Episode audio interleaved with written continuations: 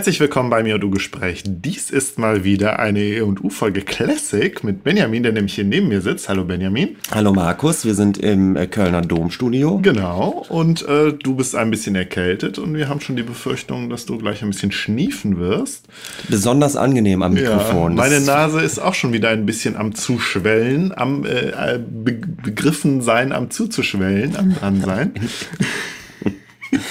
Das, oh ja, das wird ja der Horror. Im, im Laufe der Folge werden wir krank werden. Hallo, Benjamin. Wir stecken uns gegenseitig beim Sprechen auch an. Ja, ja, das kann alles. Das, ich halte das nicht für unmöglich, dass jetzt, sobald es jetzt ein bisschen kühler ist und man die Jacke tragen muss, wenn man es rausgeht. Es ist ja so herbstlich ja, schon ja. drauf. Aber ich finde es eigentlich ganz angenehm und der September ist eigentlich gehört zu meinen Lieblingsmonaten, habe ich mal wieder festgestellt. Ach, ist das so? Ja. September und dann so im Frühling, wenn es warm wird. Und im Sommer mag ich auch ganz gerne. Der Winter fällt völlig raus. Ja, so, wir schweifen ab, Benjamin. Wir haben nämlich zwei Themen, über die wir jetzt vielleicht stattdessen mal reden sollten. Äh, und einen Nachklapp und eine Kunstdefinition. Und wir reden über den, den Illustrator des Monats. Ja, was ist denn dein zweites Thema? Äh, mein zweites Thema ist, das schon mal ich an rede über die Graphic Novel. Äh, am liebsten mag ich Monster von Emil Ferris. Und das habe ich hier auch mitgebracht, wie man hört. Und ähm, ja, aber du fängst ja an. Ne? Du hast ja auch ein Thema. Äh, du warst mal wieder in einer Ausstellung. Und zwar nicht in irgendeiner Ausstellung, sondern in einer in einem Ausstellungsklassiker quasi. Ja, in einem Ausstellungsklassiker, in der, in der berühmtesten Fotoausstellung aller Zeiten. In Luxemburg. Ja, ich hänge das mal ganz groß auf. Ja, ähm, ja in Luxemburg, äh, im, im äh, Schloss von Cla Clairvaux mhm. oder Clerv auf Deutsch, glaube ich. Ähm, und da ist als Dauerausstellung installiert The Family of Man. Ähm, und was es damit auf sich hat, werde ich äh, heute erzählen. Ähm, ich war da so äh, als, als Dienstreise, so, mhm. so, so, ein bisschen beruflich mit, mit meiner Chefin und wusste von dieser ganzen Family of Man Geschichte überhaupt nichts und war dann total überrascht, erstens, dass ja ein tolles Thema, das fürs E und U-Gespräch ja. ist. Und zweitens, dass ich davon noch nie gehört habe. Hast du vorher schon mal davon gehört? Ähm, also als du mir davon erzählt hast, dachte ich, ja, so vage ist das wohl irgendwie an, an mir vorbeigeschlichen. Äh, und dann stellte sich auch heraus, dass, ähm, also als wir dann darüber gesprochen haben, stellte sich dann heraus, dass der Roland Bacht äh, mal einen Text, äh, einen vierseitigen Essay geschrieben hat. Den ich jetzt nicht gelesen habe. Den du jetzt nicht gelesen hast, Benjamin, aber das macht nichts, weil der Roland Bacht ist ja sowieso, äh, ich sag mal so, der ist auch noch in der Pipeline. Und ähm, in seinem, einem seiner berühmtesten Bücher, Mythen des Alltags, ähm, wo er so Kurzessays über eben, ja, Alltagsphänomene oder kulturelle Phänomene, äh, äh, also halt Essays verfasst, äh, hat er eben auch äh, vier Seiten über diese ähm, Ausstellung geschrieben und die ziemlich verrissen, kann man schon so mhm. sagen. Vielleicht lese ich den ja gleich noch in der Pause und äh, ja. das noch kurz hinterher. Ja, vielleicht machen wir das. Wir so. reden jetzt über die Ausstellung und dann lese ich gleich live in, in der Folge praktisch diesen ja, Aufsatz. Vielleicht machen wir das. Einfach. Mich interessiert das eigentlich schon, was der dazu zu genau, sagen Genau, aber ähm, äh, Roland Barthes hat ist ja ein ähm, ist ja ein Post also war ein poststrukturalistischer Theoretiker. Das heißt, da steckt natürlich auch eine ganze Theorie dahinter, mit der wir uns jetzt noch nicht, sage ich mal, auseinandergesetzt haben und dass äh, dieser Essay ähm, man kann diesen Essay lesen, man kann aber auch das ganze Buch lesen mit diesem länglichen Anhang, wo er seine Theorie darlegt. Und das werden, darauf werden wir aber heute verzichten. Das machen wir dann in einer anderen Folge. Oder, okay. Mhm. Ja, schauen wir mal. Also, ne? Okay. Ich äh, fange einfach mal an zu erzählen. Mhm. Ähm, die äh, Person, die ganz eng verknüpft ist mit der Family of Man, bevor ich dann erzähle, was das eigentlich genau ist, ist Edward Steichen, also Steichen geschrieben, Edward mhm. Steichen ist äh, 1879 in Luxemburg äh, geboren, äh, dann aber als Zweijähriger mit der Familie nach äh, in die USA ausgewandert. Also wird eigentlich als als US-Amerikaner wahrgenommen. Mhm. Und äh, Steichen ist äh, selbst Fotograf, fängt früh an zu fotografieren und macht das auch äh, dann äh, beruflich. Fängt an, in einem Stil zu fotografieren, der sich Piktorialismus nennt. Hast du da schon mal was von gehört? Nein, noch gar nicht. Das ist äh, um 1900 rum die Idee, eine Fotografie zu schaffen, die der Malerei ebenbürtig ist und ähm, also sich wirklich als als Kunstfotografie versteht. Und das sind dann oft so ganz stimmungsvolle, ähm, stimmungsvolle Fotografien, die tatsächlich auf dem ersten Blick manchmal wie Gemälde oder Radierungen oder so aussehen, die ähm, mit bestimmten Lichteffekten spielen und glaube ich auch das, das Foto im Nachhinein ähm, noch mal ein bisschen verändern und um eine bestimmte ähm, Farb- oder Lichtwirkung zu erzielen. Ja, das wäre interessant, wo doch eigentlich die, das Aufkommen der Fotografie die Malerei in eine riesige Krise gestürzt hat. Gab es dann anschließend ein, anscheinend eine äh, Bewegung, mit der sich die Fotografie dann wieder an die Malerei äh, ranwanzt. Ja, genau so ist es. Genau so ja. ist es. Ähm, und ähm, mit, äh, er ist dann als, als piktorialistischer Fotograf, äh, mhm. auch sehr, sehr erfolgreich. Ähm, und macht dann aber eine, eine total interessante Kehrtwendung im Ersten Weltkrieg. Ähm, äh, wird er wirklich Kriegsfotograf. Also er dokumentiert, ähm, dokumentiert tatsächlich den Ersten Weltkrieg ähm, und macht sozusagen genau das Gegenteil von, diesem Piktori von dieser piktorialistischen Fotografie hin zu einer äh, Dokumentarfotografie. Und nach dem Ersten Weltkrieg macht er nochmal eine Rolle sozusagen, mhm. eine Rolle rückwärts oder vorwärts und äh, beschäftigt sich mit Modefotografie. Also Aha, ganz, ja, ganz interessanter Typ, ähm, der eben ganz verschiedene Von e Arten. Benjamin. Ja, wirklich. Und ganz verschiedene Arten der Fotografie auch selbst betreibt und ähm, ziemlich bekannt ist in den USA. Und er wird dann ähm, muss ich selbst mal lesen. Ähm, er ist dann von 1947 bis 1962 Direktor der Fotoabteilung im Museum of Modern Art ah, in New York. Das haben wir ja auch schon kennengelernt in der vorletzten Folge. Das MoMA, ja. Mhm. Also äh, das eins der bekanntesten Museen in den USA. Ich glaube, das erste, das sich dezidiert nur mit zeitgenössischer Kunst beschäftigt und zeitgenössische Kunst mhm. sammelt. Und im MoMA gibt es eben auch eine Fotoabteilung, wo Fotografie äh, durchaus eben schon als museumswürdig mhm. auch begriffen wird. Und Steichen äh, baut diese Fotoabteilung maßgeblich mit auf und äh, kuratiert eben Foto, Fotoausstellungen.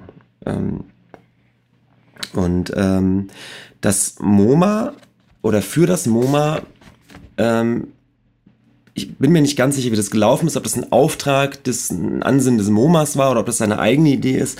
Auf jeden Fall ähm, gibt es dann diese Idee, eine groß angelegte Fotoausstellung zusammenzustellen, die wirklich Fotografen äh, aus, der, aus der ganzen Welt äh, berücksichtigen soll und ähm, die anhand von verschiedenen Themen der einer Art großen Bilderbogen des der, des Menschen mhm. irgendwie zeigen soll. Ähm, und äh, Steichen beginnt ähm, zusammen mit, äh, mit seinem Assistenten Wayne Miller, der selbst Fotograf ist, und aber auch noch anderen Assistenten ähm, Fotografien für diese Ausstellung zu suchen. Ähm, insgesamt von 51 bis 1955 ist er damit beschäftigt, vier Jahre lang.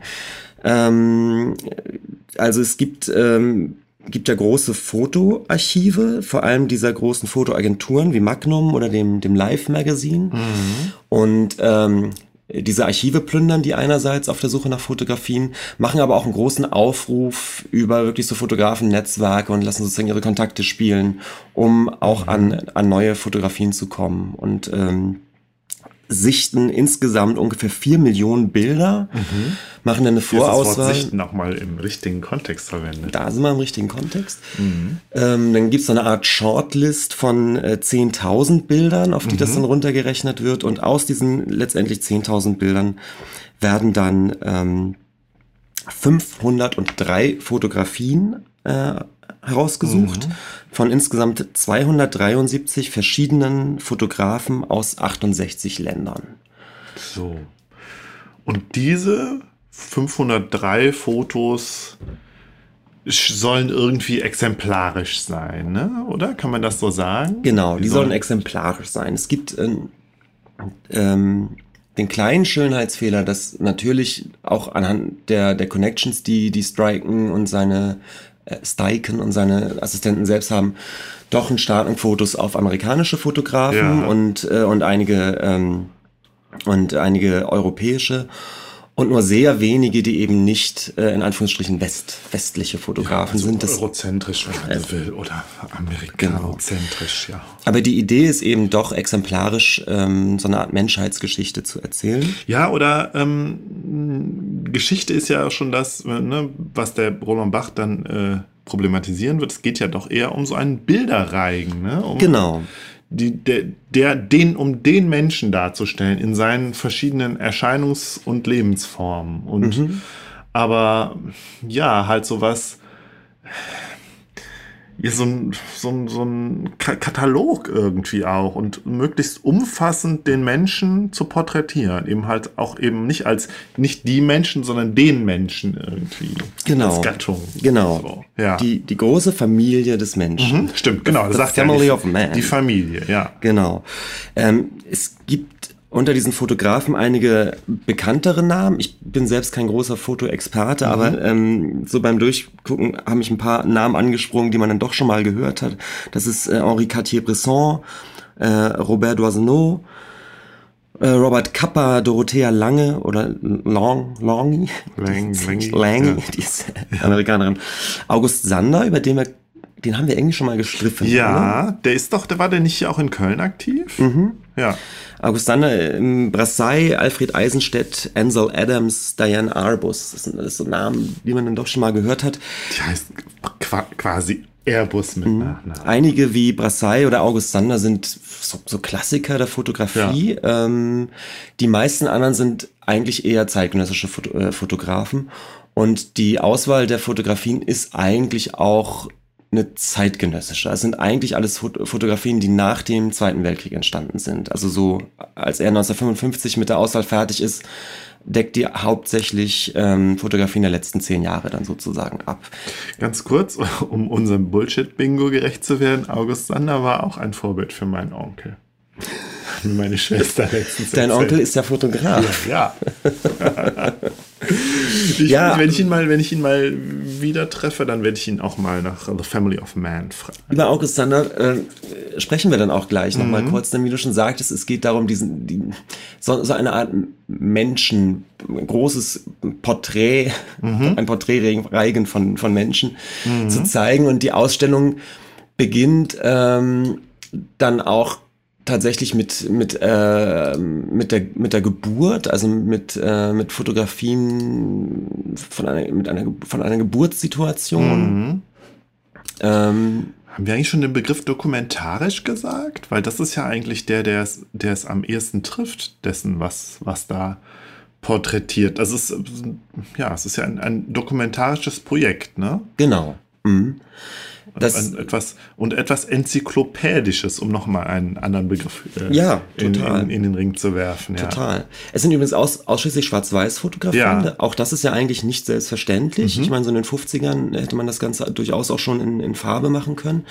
Ähm, und ähm, ja, es, es beginnt eben mit, mit, äh, mit Geburt, mit äh, Aufnahmen von Kindern und äh, geht dann weiter über über Dinge wie, wie Hochzeitsriten, also dieses ganze Thema Liebe, Liebespaare.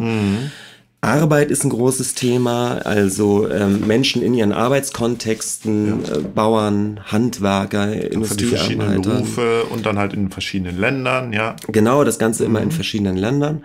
Bei diesen Berufsporträts wird dann eben tatsächlich auch August Sander äh, nochmal wichtig, der ja so, so Typologien von bestimmten, äh, vor allem eben Berufs, Berufszweigen gemacht Ja, hat. Also ja. es gibt dann so Bilderserien und dann gibt es eben äh, zehn Bilder, die heißen dann der Bauer oder, Ja. oder, oder sowas. Dann fotografiert er einfach Bauern in ihren, äh, in ihren in ihrem Dress. Genau, wenn, Also, während August dann den Bauern fotografiert und ist es dann äh, hier eben der, der Mensch ne? in seinen verschiedenen Facetten. genau. Mhm. Und das Ganze geht dann weiter über eben Arbeit, wie gesagt, Familie. Es gibt auch äh, Glauben, also Religion, äh, verschiedene Riten, die dann äh, dargestellt werden. Vermutlich die verschiedenen Religionen dann auch, ja. Mhm.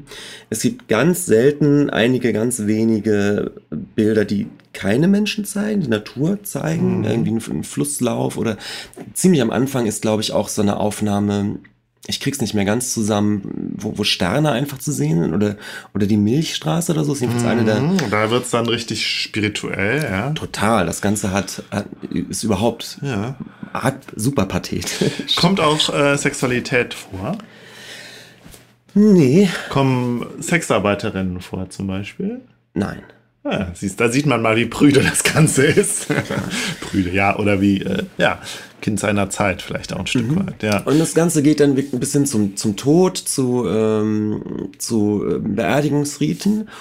Und man denkt dann, eigentlich ist es dann schon vorbei. Ich weiß auch, man, wir, als ich in den Raum äh, kam, wo dann eben äh, dann plötzlich Gräber äh, zu sehen waren oder eben Beerdigungsszenen, dachte ich, ah, okay, I see, wir nähern uns dem Ende. Und dann kommt zum Schluss aber noch mal was, was doch noch mal total interessant ist, nämlich noch mal Fotografien von Kindern Ah, sozusagen, also dann Zeigen, doch nochmal die, die Zukunft des Menschen. Generationalität. Und das letzte große Bildpaar ist, ähm, das ist echt super interessant und da wird, glaube ich, auch deutlich, worum es eigentlich in dieser Mhm. Ausstellung ganz letztendlich geht. Das ist einmal eine riesengroße Aufnahme von einer Wasserstoffbombenexplosion. Von so Okay. einem Atomtest, also Ja. mit, diesem, mit diesem klassischen Krass. Atompilz. ja. Und zwar wirklich riesengroß, also drei, drei mal sechs Meter oder sowas. Und direkt gegenüber sieht man den vollbesetzten Plenarsaal der Der UNO. UNO, ja. Ja. Und das ist natürlich to äh, to ja, to total augenscheinlich, worum es geht. Ja, Also Hoffnung man sieht nochmal Kinderbilder. und das ja. Verderben auf der anderen Seite, ja. Genau, also einmal genau die große Gefahr, dass sich die Menschheit eventuell selbst auslöscht. Wir sind, Mhm. wir sind auf dem Höhepunkt des Kalten Krieges, ne, Mitte der 50er Jahre. Und auf der anderen Seite dann aber auch direkt die Lösung, ja, die, die UNO, wir Mhm. müssen reden. Die Menschheit muss, ähm, muss zusammenarbeiten. Ja? Ja, und aber halt auch als, als ein Zeichen von Hoffnung hier. Wir haben das und wir können, wir können das Unglück abwenden, sozusagen. Genau. Und ich glaube, in dem, so versteht sich das Ganze ja auch eben als, als ein großes, hoffnungsspendendes Werk sozusagen, in dem es halt zeigt, eigentlich sind wir doch alle eins. Ähm, was ich außergewöhnlich fand und was wirklich toll ist, ist, dass ähm, die ähm, Fotos äh, als, als wahnsinnig installativ gehängt sind. Wir können ja mal ein paar Bilder hier so durchklicken. Oder Ja. du siehst es hier gerade schon, es gibt äh, einige Stellen, äh, wo Bilder tatsächlich auf dem auf der Decke installiert sind. Es gibt verschiedene Größen von Fotos. Ich glaube, das größte Format ist immer eine ist drei, drei Meter hoch.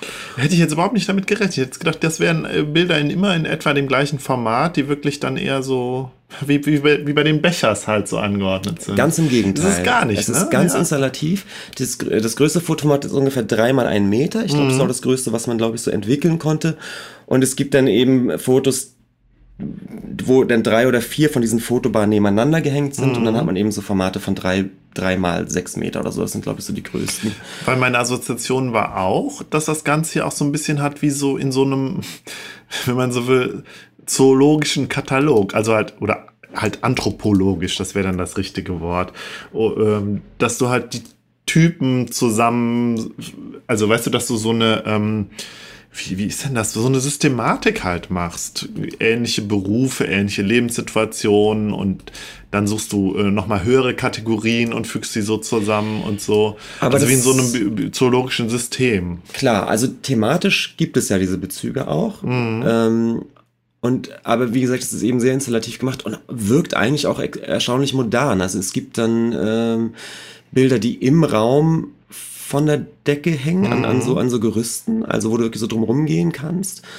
Ähm, es gibt teilweise große Fotografien, auf denen dann nochmal kleinere Fotografien montiert sind.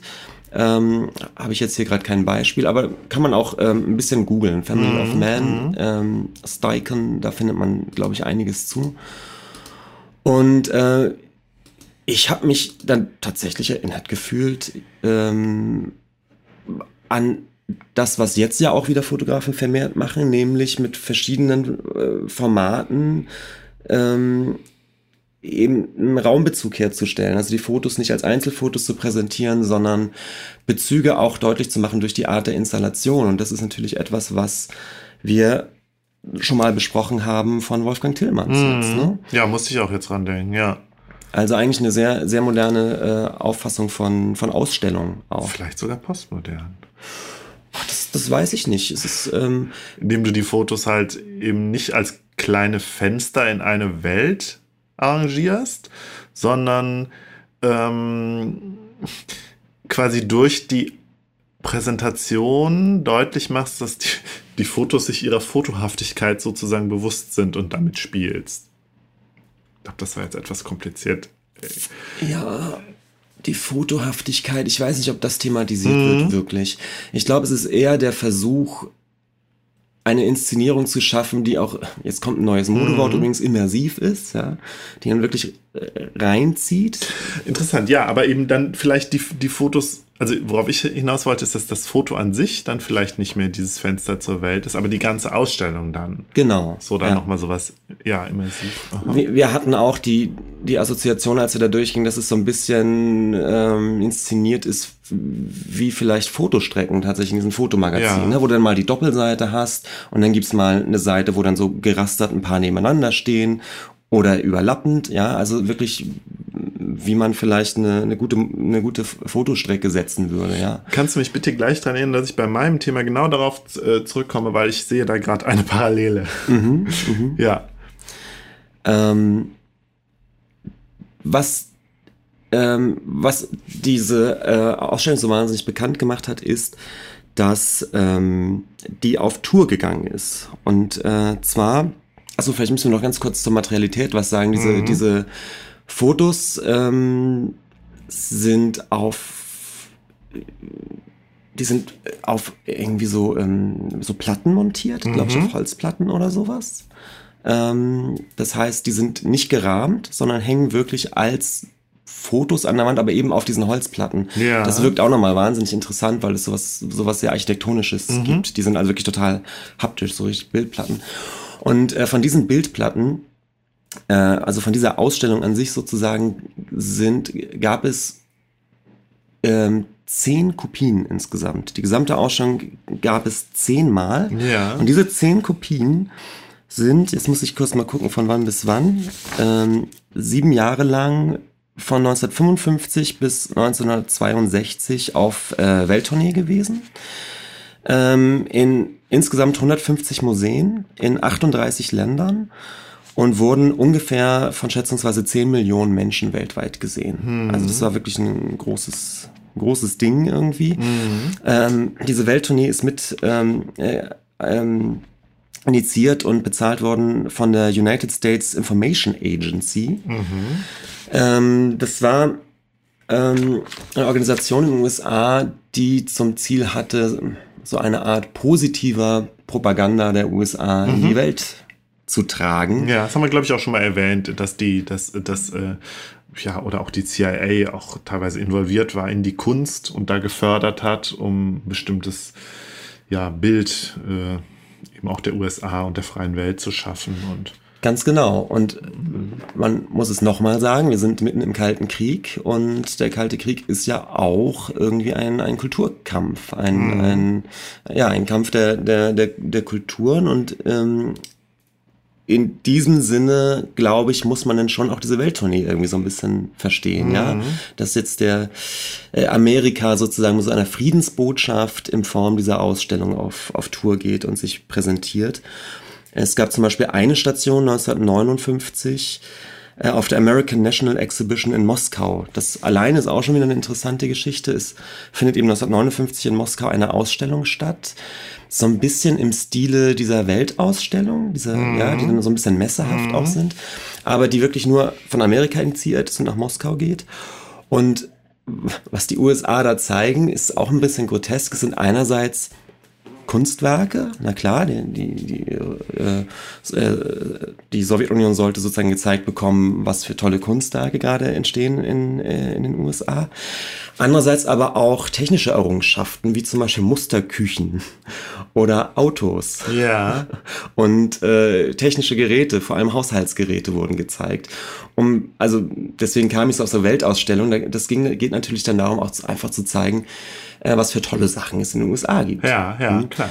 Und ähm, das Ganze, ich sage es jetzt zum dritten Mal, auf dem Höhepunkt des Kalten Krieges ist schon ganz interessant, weil es gibt dann auch ähm, ganz witzige Fotos von, von äh, dem äh, sowjetischen Präsidenten Khrushchev und dem Vizepräsidenten der USA, Richard Nixon, die dann durch diese Musterküchen laufen und sich unterhalten und natürlich ähm, so halb im Plauderton, aber letztendlich natürlich doch auch über Politik und verschiedene Weltansichten unterhalten. Mhm, ja. Mhm. Und äh, diese Gespräche sind, glaube ich, auch transkribiert und, und äh, teilweise aufgenommen und sind, glaube ich, als äh, die, die äh, The Kitchen, ähm, wie heißen die Küchengespräche, die Kitchen Talks ja. in die Geschichte eingegangen. Die Kitchen Talks zwischen Nixon und Khrushchev. Interessant. Und ja. die sind eben 59 bei dieser American National Exhibition in Moskau entstanden. Und äh, ein Teil eben dieser Ausstellung war zum Beispiel dann auch äh, The Family of Man. Ja, ja. Ähm, genau. Ich habe zwei Assoziationen, mhm. ähm, die aber auch zusammenhängen. Nämlich, ähm, das war ja noch kurz vor dem, vor dem Space Age, ne? kurz vor dem Weltraumzeitalter. Und im Weltraumzeitalter äh, gab es dann ja die Fotos von der Erde. Ne? Mhm. Und da habe ich das Gefühl, die haben eine ähnliche Funktion äh, gehabt dann später oder was ähnliches ausgelöst, wie diese Ausstellung aus, auslösen sollte. Nämlich zu zeigen, wir sind alle eins. Ne? Mit, mhm. mit diesen Fotos von Erde kommt er noch zu, ja, und wir leben hier alle auf diesem kleinen blauen Punkt. Das, und das Bild vom Mond aus auf die mhm. Erde war ja tatsächlich für die, mhm. für die äh, ökologische Bewegung ganz wichtig ja, und auch für die aber, Friedensbewegung. Ja, genau, aber auch halt für die Friedensbewegung. Ich glaube, ja. Friedensbewegung, da sind wir, da sind wir ganz dicht eben bei dem, bei auch bei der Ausstellung, dass das so ein, so ein, dass das da, da weht der ein ähnlicher Geist durch, mhm, irgendwie sowas. Mhm. Und ähm, dann musste ich da noch denken an diese ähm, Plaketten, äh, die an die Raumsonden äh, gepappt wurden hier. Ich glaube bei äh, Voyager. Bei Voyager und In bei Mercury, glaube ich, auch, wenn ich mich richtig. Äh, ich meine, es sind die beiden Voyager-Sonden. Ja. Die ja immer noch unterwegs sind. Ne? Genau, ja, es gab, es gab da verschiedene. Weil, es gab halt auch so eine, so eine Langspielplatte, wo dann halt auch der, also aus, ich glaube aus Gold irgendwie, wo dann auch der Carl Sagan, dieser äh, berühmte ähm, äh, ähm, Astronom und ähm, Wissenschaftsjournalist, äh, kann man glaube ich sagen, äh, da maßgeblich dran beteiligt war und halt auch geguckt hat, was kann ich maßgeblich von der Menschheit präsentieren. Mhm. Und da ist dann ja auch alles Mögliche drauf. Vielleicht sind da sogar diese Fotos drauf, ich weiß es gar nicht, oder Teile davon irgendwie. Das, das können wir ja gleich, wir machen gleich eine Zwischen, kurze Zwischenpause, recherchieren wir das nochmal.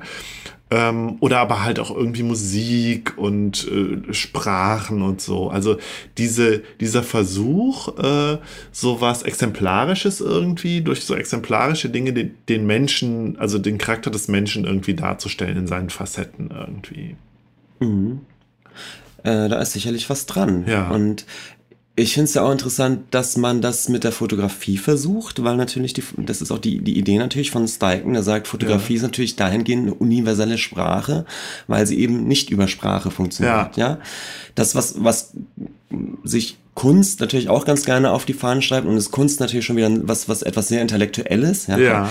Während die Fotografie, gerade die Fotografie des Menschen natürlich so ein, ähm, möchte man meinen, kulturell übergreifenden emotionalen Impact hat. Ja, also das, das versteht man sofort. Ja, ja. Geburtsdarstellung oder eben Darstellung. Ja, es ist halt auch unmittelbar und der, da, da tritt ja auch so, zumindest nach so einem Verständnis eben auch niemand dazwischen, zwischen dem Betrachter und dem Dargestellten. Mhm. Das ist halt jetzt, ja. Und es hat halt dieses Dokumentarische und so. Und ich frage mich die ganze Zeit, das steht ja bestimmt auch in der Tradition von so ethnografischen Fotografien und so.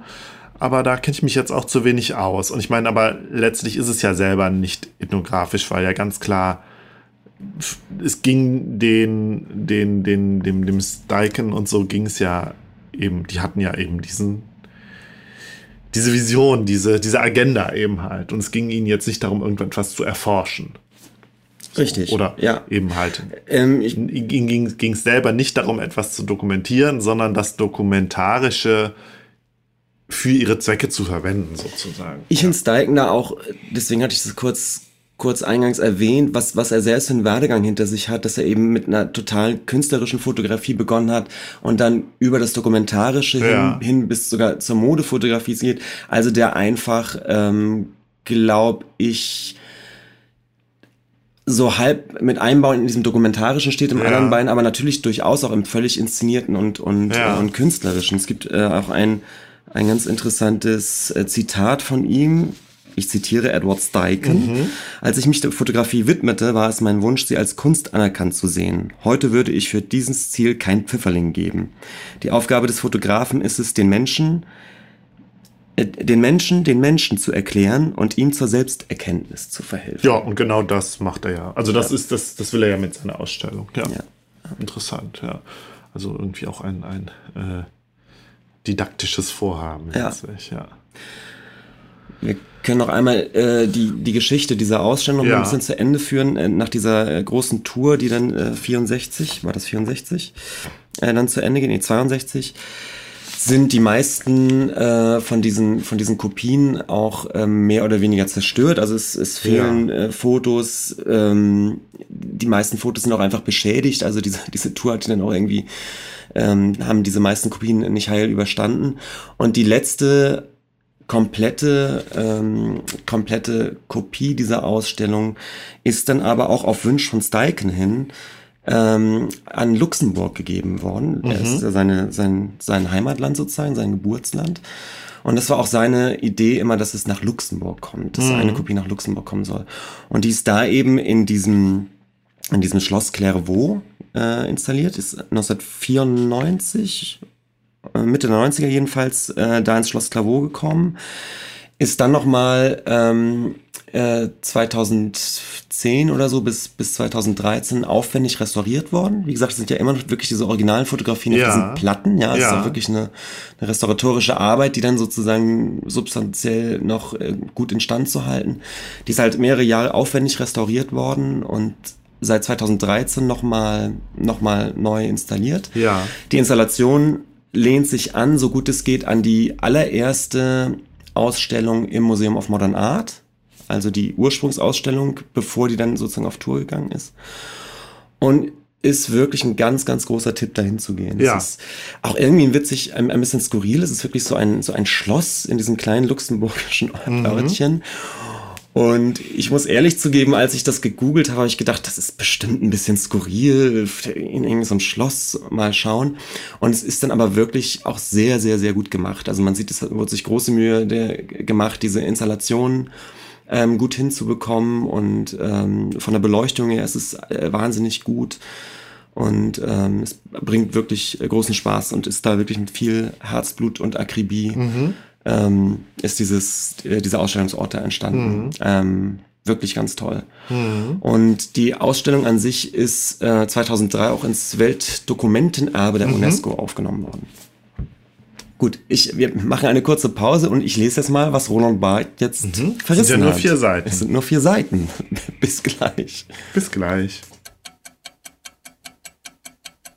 So, Benjamin. Jetzt haben wir äh, Roland Barths Jean-Jacques Rollenbach. Das, das erklären wir in der nächsten Folge. ja. Ähm, ja, Also, du hast diesen Essay jetzt gerade gelesen und äh, genau. Und äh, Roland Barth ähm, kritisiert die Ausstellung ja tatsächlich. Vielleicht lese ich einfach mal einen Satz vor, dann kennt man, glaube ich, so die Stoßrichtung. Zitat, dass das Kind unter guten oder schlechten Bedingungen geboren wird, dass es seine Mutter Schmerzen kostet oder nicht, dass es von Sterblichkeit betroffen wird oder nicht, dass es zu dieser oder jener Form der Zukunft Zugang hat, Davon müsste die Ausstellung zu uns sprechen und nicht von einer ewigen Lyrik der Geburt. Also ich glaube, was er kritisiert ist, dass das Ganze natürlich, sollen wir das K-Wort sagen, natürlich so ein bisschen äh, dieses Menschsein so ein bisschen verkitscht zu einem, guck mal, man wird geboren man äh, verliebt sich, ja, man muss, man man. muss mal arbeiten Man muss und dann stirbt deines- man. ein- und irgendwie sind wir doch, sind wir doch alle gleich. So, ich glaube, das kritisiert er, weil erstens, weil das so als naturgegeben hingenommen wird. Arbeitsbedingungen werden als naturgegeben hingegeben, äh, hin, äh, gezeigt. Mhm. Und die Unterschiede zwischen den Menschen werden eben halt auch als Unterschiede dargestellt, eben nicht als möglicherweise eben halt auch als Ungleichheiten, die eben geschichtlich äh, ja so ent, ent, let, letztlich entstanden sind aufgrund von, keine Ahnung, Kolonialismus zum Beispiel, Imperialismus, Unterdrückung, ähm, Sklaverei, Rassismus, ja, also etwas, was was eben auch politisch veränderbar ist durch Kämpfe und eben nicht etwas, was nun mal so ist und schaut mal an, es ist doch auch irgendwie schön. So. Also ich verstehe das Ganze, ich weiß nicht, ob der, Be der Begriff der Ideologiekritik für Roland Barthes der richtige ist, weil er kommt ja, glaube ich, etwa aus einer etwas anderen theoretischen Richtung, aber letztlich so verstehe ich das, dass er äh, dieses ganze Proje Projekt Family of Man als, als ein zutiefst ideologisches Ding äh, versteht, was eben die wahren Verhältnisse verschleiert und halt aber und eben auch ähm, ja, die, die Zuschauer, die bürgerlichen Zuschauer so ein bisschen in so einlullt, was du halt sagst mit, mit Kitsch. Also schaut mal, so ist es. Und äh, es ist aber auch nicht veränderbar. Es ist halt natürlich und so. Es beruhigt auch vielleicht ein Stück, Stück weit die Zuschauer, weil es eben nicht, ja, ähm, zum Beispiel eben den, den wie ich es eben im, in unserem kleinen Vorgespräch jetzt gerade schon sagte, der, der, der Bauer ist halt arm. Und das ist halt, das ist, ist halt entweder in seiner Natur begründet, oder es ist halt Schicksal, oder es ist halt eben nur äh, ja, eine, eine Variation. Und es ist aber eben kein Zustand, äh, der aufgrund von Ausbeutung irgendwie äh, ähm, so passiert und eben, ja, den es eben zu verändern gilt. Durch, Also- was weiß ich, Revolution oder so. Es gibt natürlich das, ein gewisses Problem der Ästheti Ästhetizierung. Sie, ja, Ästhetisierung? Gibt es das Wort so? Ästhetisierung, Ästhetisierung, so. ich schon, ja. Der Ästhetisierung ähm, von, von Dingen. Es gibt äh, zum Beispiel eine Aufnahme, die, glaube ich, super bekannt ist von der ähm, von der Klick, klick. äh, Klick Klick. Das E&U-Gespräch. Fällt jetzt gerade auch der Name Googelt ein. mal wieder. Das muss eigentlich auch noch auf unsere Bullshit, äh, in unser Bullshit-Bingo. Dass wir googeln, aber Ja. das tun ja auch andere Podcasts. Nein, nein. Doch, wahrscheinlich tun die das auch, aber die äh, schneiden das dann raus. Hier, diese, Ja. diese super berühmte Aufnahme Ja. von äh, Dorothea Lange, whatever, die, ähm, die halt äh, Wanderarbeit. eine Wanderarbeit Ja, zeigt, genau. die dann auch später sogar namentlich bekannt wurde, die Florence Owens Thompson. Ja. Und äh, 1936, genau, man sieht halt so eine Frau, die so ihr, ja, sieht so ein bisschen aus, als ob sie ihr Kinn so auf, den, auf die Hand stützt und zwei Kinder rechts und links an ihren Schultern, die sich so wegdrehen. Ja. Und das, das sind schon ärmliche Verhältnisse, die dargestellt werden. Also Mhm. die, die sehr, sehr einfache Kleidung. Die, die beiden Kinder haben, haben zum Teil Löcher in der Kleidung, ja, sie selbst auch. Mhm. Ähm, also was dargestellt wird, ist unterm Strich Armut. Aber die Fotografie ist eben auch wahnsinnig ästhetisch. Ja. Mhm. Man guckt sich das so an. und Sagt, also es gibt natürlich diesen, ja, diesen äst- ästhetischen Blick auf, ähm, auf Ungerechtigkeit oder auf Armut oder wie du schon sagtest, Ja, auf, aber eben halt auf harte Arbeit. Genau, aber dieser Begriff der Ungerechtigkeit, der kommt gar nicht erst auf, wenn man sich das anguckt. Also das ist zumindest das, was Roland Barthes, glaube ich, äh, kritisiert, ja? Genau, Es geht ja, eben ja. nicht um Ungerechtigkeit oder um Ungleichheit oder um Ausbeutung. Mhm. So, darum geht's nicht, sondern es geht einfach darum, diesen Bilderreigen darzustellen. Und schaut mal, die Menschen sind unterschiedlich. Aber auch irgendwie eins. Ja? Menschen sind Menschen in ihren verschiedenen Facetten. Ja.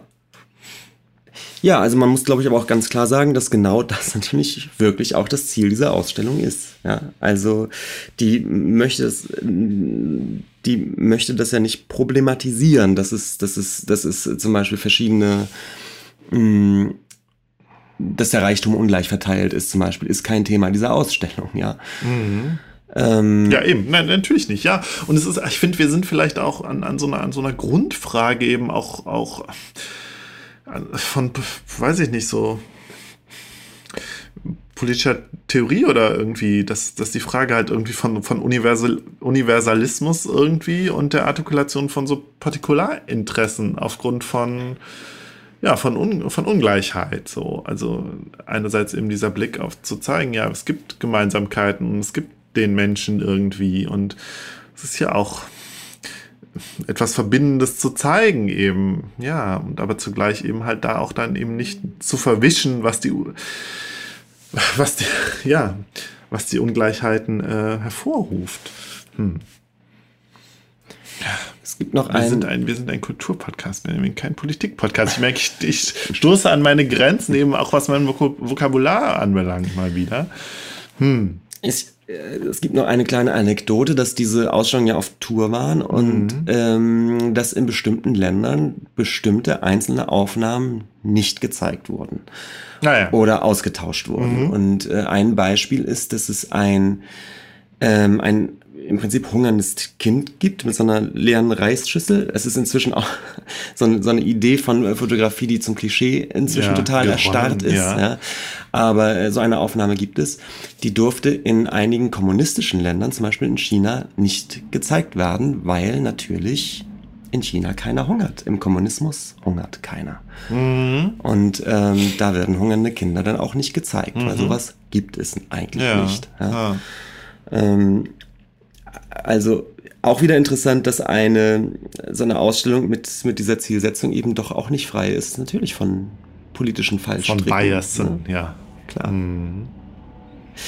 Aber ich sage dir schon, es, es hat es hat einen großen Pathos. Natürlich. Aber hallo. Und diese, ja, diese, diese Erzählung, wir sind doch alles eins und wie gesagt, den ganz zum Schluss noch die, die Wasserstoffbombe, ähm, die, die, die nicht passieren darf. Ja, das hat, hat natürlich auch vielleicht ein, ist so ein naiver Appell an den, an den Weltfrieden, ja. Vielleicht ist es so. Und irgendwie passt es doch aber auch in, in, die Zeit. In die Zeit, ja, total. Benjamin, gibt es nicht Karnevalslied namens Mir sind eins? Es geht ein Karnevalslied, das heißt mehrere sind eins. Das passt doch total. Und da geht es aber, glaube ich, nur um die. Wir sind Altköln, oder? Ja, da geht es um Köln. Weil Köln hat ja unterschiedliche Fäde. Mir sind Myra und Chiroje. Ja. Ja, das ist Roter genau. Funk und Benjamin, schwarze Es ist aber exakt das. Ja. Es ist aber auch exakt, da findet sich diese Ideologie im Karneval wieder. Ja, aber das ist doch schön. Ich, äh, ich, ich verstehe dein Problem ich, nicht. Ich bin nicht. Ich bin nicht Zyniker genug, um zu sagen, finde ich blöd, finde ich naiv, singe ich nicht mit. Ja, mir sind, mir sind das, irgendwie, wir sind der Penner auf der Dom platt. Und keine Ahnung, wir sind, wir sind Marienbursch. Ja. Ja, Markus, aber das hatten wir in, beim, in der Karnevalssendung natürlich auch schon mal. Ne? Das ist es tatsächlich so. Und äh, die Black Föß mit dem Trink doch eh ne mit. Ja, der der, Dass die Breakfast in deiner Arbeit. Der, der alte Mann, der in der Wirtschaftseck steht und sich das Bier nicht leisten kann. Und dann kommt natürlich ums Eck und lädt den ein. Und genau das ist ja. das, was ich am Karneval so unglaublich eklig finde. Diese falsche Verbrüderung. Ja, aber ich, wir machen, ich, ja, wir kommen, Markus, wir ich, machen das ich, irgendwann, irgendwann. Äh, ich weiß nicht, ob sie, zurück ob sie, dieses Thema, ob sie falsch ist, weil Adorno die, die würde findet sagen, ja, ja, die findet ja statt für den Moment. Ja, Natürlich eben. kann man sagen, ja, aber wenn es im Moment bleibt, ist es nichts wert. Aber das finde ich nicht. Man ja, doch auch, genau man braucht das sind doch ja auch Verteidiger des Karnevalsgedankens. Ja, man braucht doch auch Symbole. Und man, jetzt, jetzt werde ich pathetisch, ja. Äh, das ist ja auch eine Ausstellung, die letztendlich eine Art von, von Hoffnung darstellen sollen. Natürlich kann man immer sagen, ist naiv. Ja. Äh, der, der Steiken hätte, hätte ja gefälligst auch Politiker werden können und wirklich was machen. Also bei diesem Hoffnungsgedanken bin ich ja total bei dir, aber eben nicht, wenn es so, wenn es so um so eine, falsche Verbrüderung geht. Also ich habe dann meine Hoffnung dann lieber nur für mich allein. So. Ja. Wie kommen, wir sind bei, wie, wie schnell, wie, guck mal, wir sind innerhalb von fünf, knapp 45 Minuten bei unserem Grunddessenz angekommen. Ist doch gut. Vielleicht machen wir jetzt einfach mal weiter mit meinem Thema. Ja, machen wir eine kurze Pause. Ja. Ja. Ja.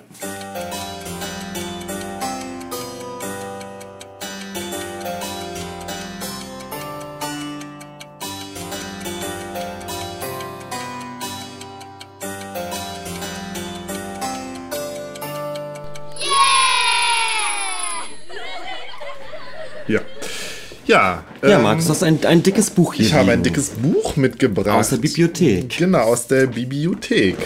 Ähm, und zwar. Du hast auch eine Mindmap zu deinem Thema Ja, erstellt. eine kleine diesmal, eine sehr äh, mit kleiner Schrift. Ähm, genau. Ja, äh, ich habe es ja eben schon angekündigt. Ich möchte über die, die Graphic Novel oder das Graphic, den, den Graphic Novel. Novel ist ja Roman, aber ich sag die Graphic Novel, hört sich besser an. Am liebsten mag ich Monster von Emil Ferris reden. Das ist äh, ein ähm, ungefähr 400 Seiten st- starkes, starker Klopper tatsächlich. Und ja, ich, ich weiß gar nicht, wie ich anfangen soll. Es ist ein ziemlich faszinierendes Ding.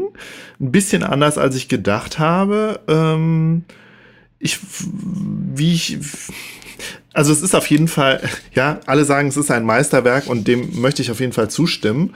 Und es ist vielschichtig, es ist großartig, es ist intensiv, es ist düster, grausam äh, stilistisch höchst interessant. Ähm, ich weiß aber nicht, ob es mich jetzt wirklich so zu 100% fasziniert hat. Ob es, ist, glaube ich, dann doch nicht so ganz mein Ding, aber zu 80% dann vielleicht schon.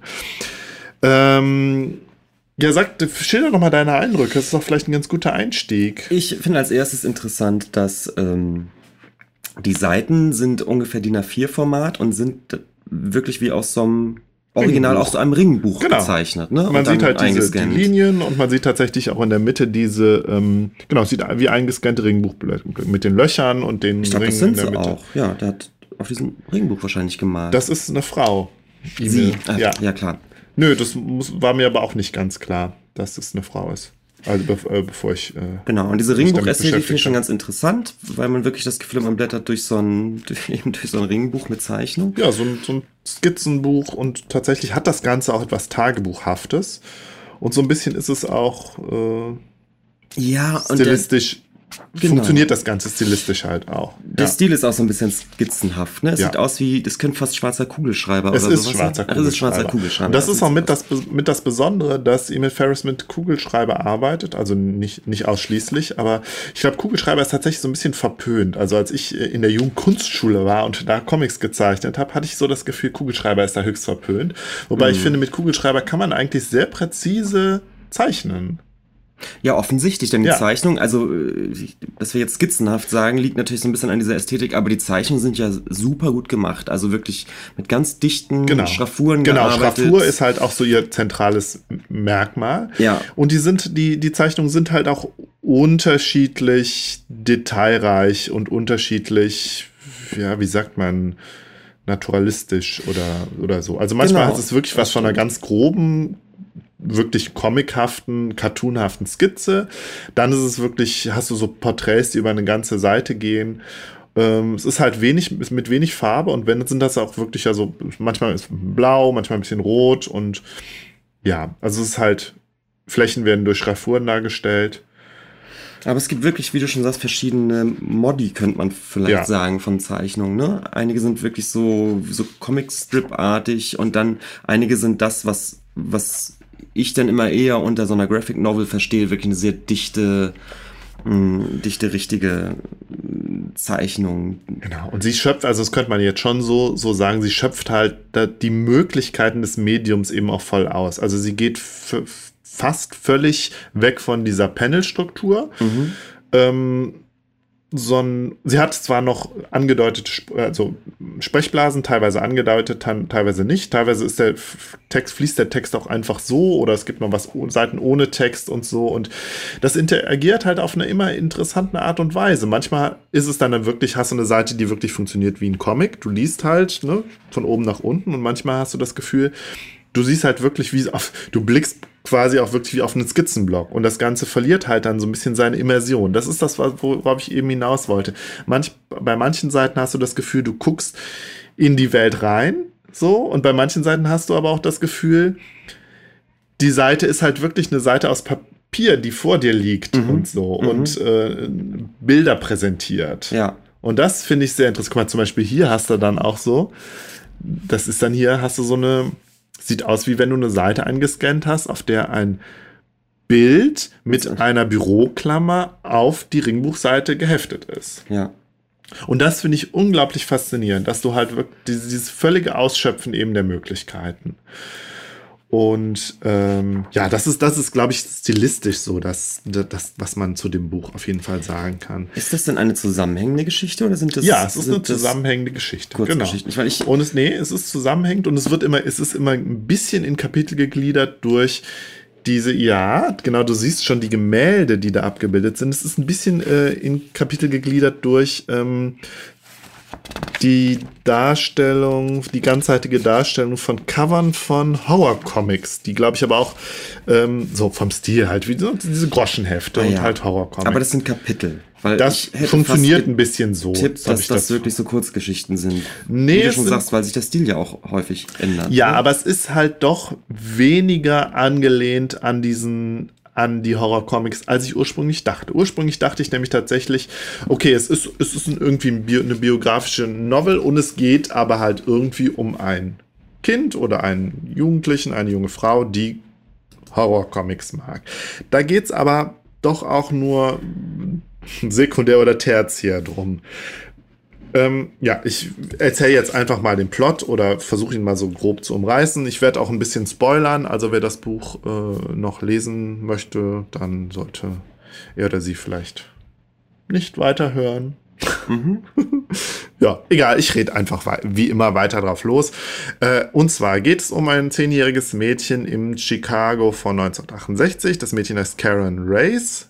Reese. Es lebt mit seiner Mutter und mit seinem älteren Bruder, Dees oder Deezy heißt er zusammen, in ärmlichen Verhältnissen in einer Kellerwohnung, irgendwo in einem Stadtteil von Chicago, der ja, ja tatsächlich äh, ein är- ärmlicher, heruntergekommener Stadtteil ist, so ein bisschen. Und Karen ist so ein bisschen so eine Außenseiterfigur in der Schule. Also es wird später klar, dass sie doch ziemliche Außenseiterin ist und gilt halt eben als der typische, typische Freak, wenn man so ein bisschen an diese Highschool-Typologien denkt. Sie wird, in, es gibt eine ganz krasse Szene auch von sexualisierter Gewalt äh, und Mobbing ähm, im, im Laufe dieses Buchs. Da, muss, da geht's übrigens, also das Buch ist nicht zimperlich, ja, mit der Darstellung eben auch von sexualisierter Gewalt und überhaupt äh, schlimmen Dingen, die Menschen Menschen antun, das ist so viel vorweg gesagt. Ähm, glaubt man gar nicht so, wenn man die ersten Seiten li liest und dann denkt, okay, es ist ein bisschen so ein Kind, was sich so in so einer fantastischen Welt verliert. Vielleicht, vielleicht dachte ich, es ist, vielleicht so, der Vergleich ist vielleicht gar nicht so schlecht zu, ähm, zu Pans Labyrinth. Ja, erinnerst du dich so grob Boah, an den? nee, ja, okay. Äh, aber so, aber vielleicht war das auch das, was ich im Kopf hab, hatte. Das ist irgendwie so um eine Verarbeitung von schlimmen Erlebnissen, eine Traumaverarbeitung durch die Auseinandersetzung eben mit Fantasie äh, äh, geht. Aber das ist gar nicht mal. Es gibt auch, auch jetzt fällt mir gerade ein, dieser, dieser, ähm, auch wo es um einen Film, der fällt mir der Name jetzt nicht ein, äh, wo es auch um so ein, Mon so ein Kind und die Mutter hat Krebs und es hat so ein Monster zum Freund irgendwie. Fällt mir der Name nicht ein, reiche ich nach. Äh, aber so funktioniert das Buch gar nicht so sehr. Ähm, äh, die Haupt Hauptperson Karen ist, ist zwar eine Außenseiterin und sehr versponnen irgendwie, aber sie ist halt, äh, sie ist halt doch auch sehr cool und sehr selbstbewusst. Und sie ist großer Fan von Monstern, von Monsterfilmen, von den klassischen Monsterfilmen. Äh, es geht ganz, ganz viel um den Wolfsmenschen, diesen äh, Universal Horror-Film von 1941. Und interessanterweise wird sie auch im ganzen Buch dargestellt als so ein kleiner Werwolf mit so einem gro großen Unterbiss und so zwei Hauern, so, die so nach oben gehen. Ach, das ist, das ist, Das ist, die das ist Figur, sie, ja. genau. Und sie ist halt auch Fan von so, von so Detek- Detektivgeschichten und ähm, trägt dann halt auch so einen Trenchcoat und so einen Hut. Und das ist sie. Es gibt eine einzige, ein einziges Bild, wo sie halt, da guckt sie sich im Spiegel an und ihr Bruder sagt, so, schau dich mal an, so siehst du aus, du bist eben kein Werwolf. Äh, und das kommt erst immer relativ am Ende hier. Schau mal da. Sie ist halt eigentlich ganz normales Mädchen. Aber sie fühlt sich halt als, als ähm, Wolf, eben halt, als ein Monster und findet das aber auch cool. Und so, und das ist auch so ihr Blick, so, äh, ja, die anderen, anderen Leute, die wissen gar nicht, wie cool Monster sind und Monster sind halt auch unbesiegbar und so und Deswegen möchte ich eigentlich auch ein Monster sein und w- würde auch gerne gebissen, von einem Werwolf gebissen werden und ähm, Ja, man sieht, es geht ein bisschen tatsächlich auch um dieses Außenseiter-Ding. Es stellt sich halt auch heraus, dass sie auf Mädchen steht und äh, da auch so eine Geschichte hat mit einer Schulkameradin Missy. Die beiden haben so, ein, ja, so eine kleine Liebesgeschichte am Laufen, aber Missy ist halt irgendwie ja, so sehr hin und her gerissen, weil äh, ihre Eltern wollen irgendwie nicht, dass sie sich mit, mit, mit äh, ähm, Karen trifft und aber Missy möchte das und Missy führt irgendwie so ein Doppelleben, wenn man das so sagen kann, halt schon als Zehnjährige. Ähm, aber es ist keine Coming-out-Geschichte, das Buch, das kann man auch dazu sagen. Ähm, und dieses Außenseiter-Ding läuft so mit und ja, wenn es keine Coming-of Coming-out-Geschichte ist, ist es mit Sicherheit eine Coming-of-Age-Geschichte, aber eben nicht nur, sondern es ist auch irgendwie eine Krimi-Geschichte, weil ähm, Karen kriegt halt irgendwie mit, dass eine Nachbarin, die sie sehr mochte, die mit in dem Haus lebt, also die Leute, die da in dem Haus leben, spielen halt auch eine große Rolle in dem Buch.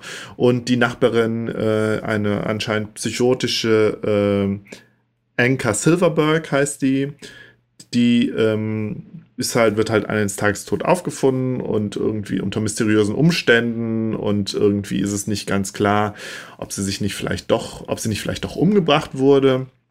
Und Anka versucht, äh, ähm, Karen versucht eben, ja, sie so ein bisschen in die Rolle der, der Detektivin zu schlüpfen und herauszufinden, was da jetzt los war. Mhm. Und ja, aber da, da verwischen dann auch so Realität und Fiktion, weil sie selber sich dann halt eben als diese Detektivin imaginiert und, und auch immer in ihrer Auseinandersetzung, und das ist eine weitere Ebene, ihre Auseinandersetzung eben mit Kunst und ja, Kunst und Pulp, E, e und U, ja, äh, irgendwie versucht dem Ganzen auf die Schliche zu kommen, was da los war.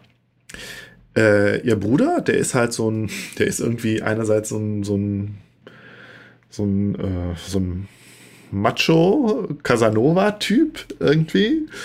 Und aber auf der anderen Seite so ein feingeistiger Kunstfan und zeichnet halt auch, genau wie, ähm, wie Karen halt auch sehr gerne zeichnet und das Ganze ja auch irgendwie ihr Tagebuch sein soll. Mhm.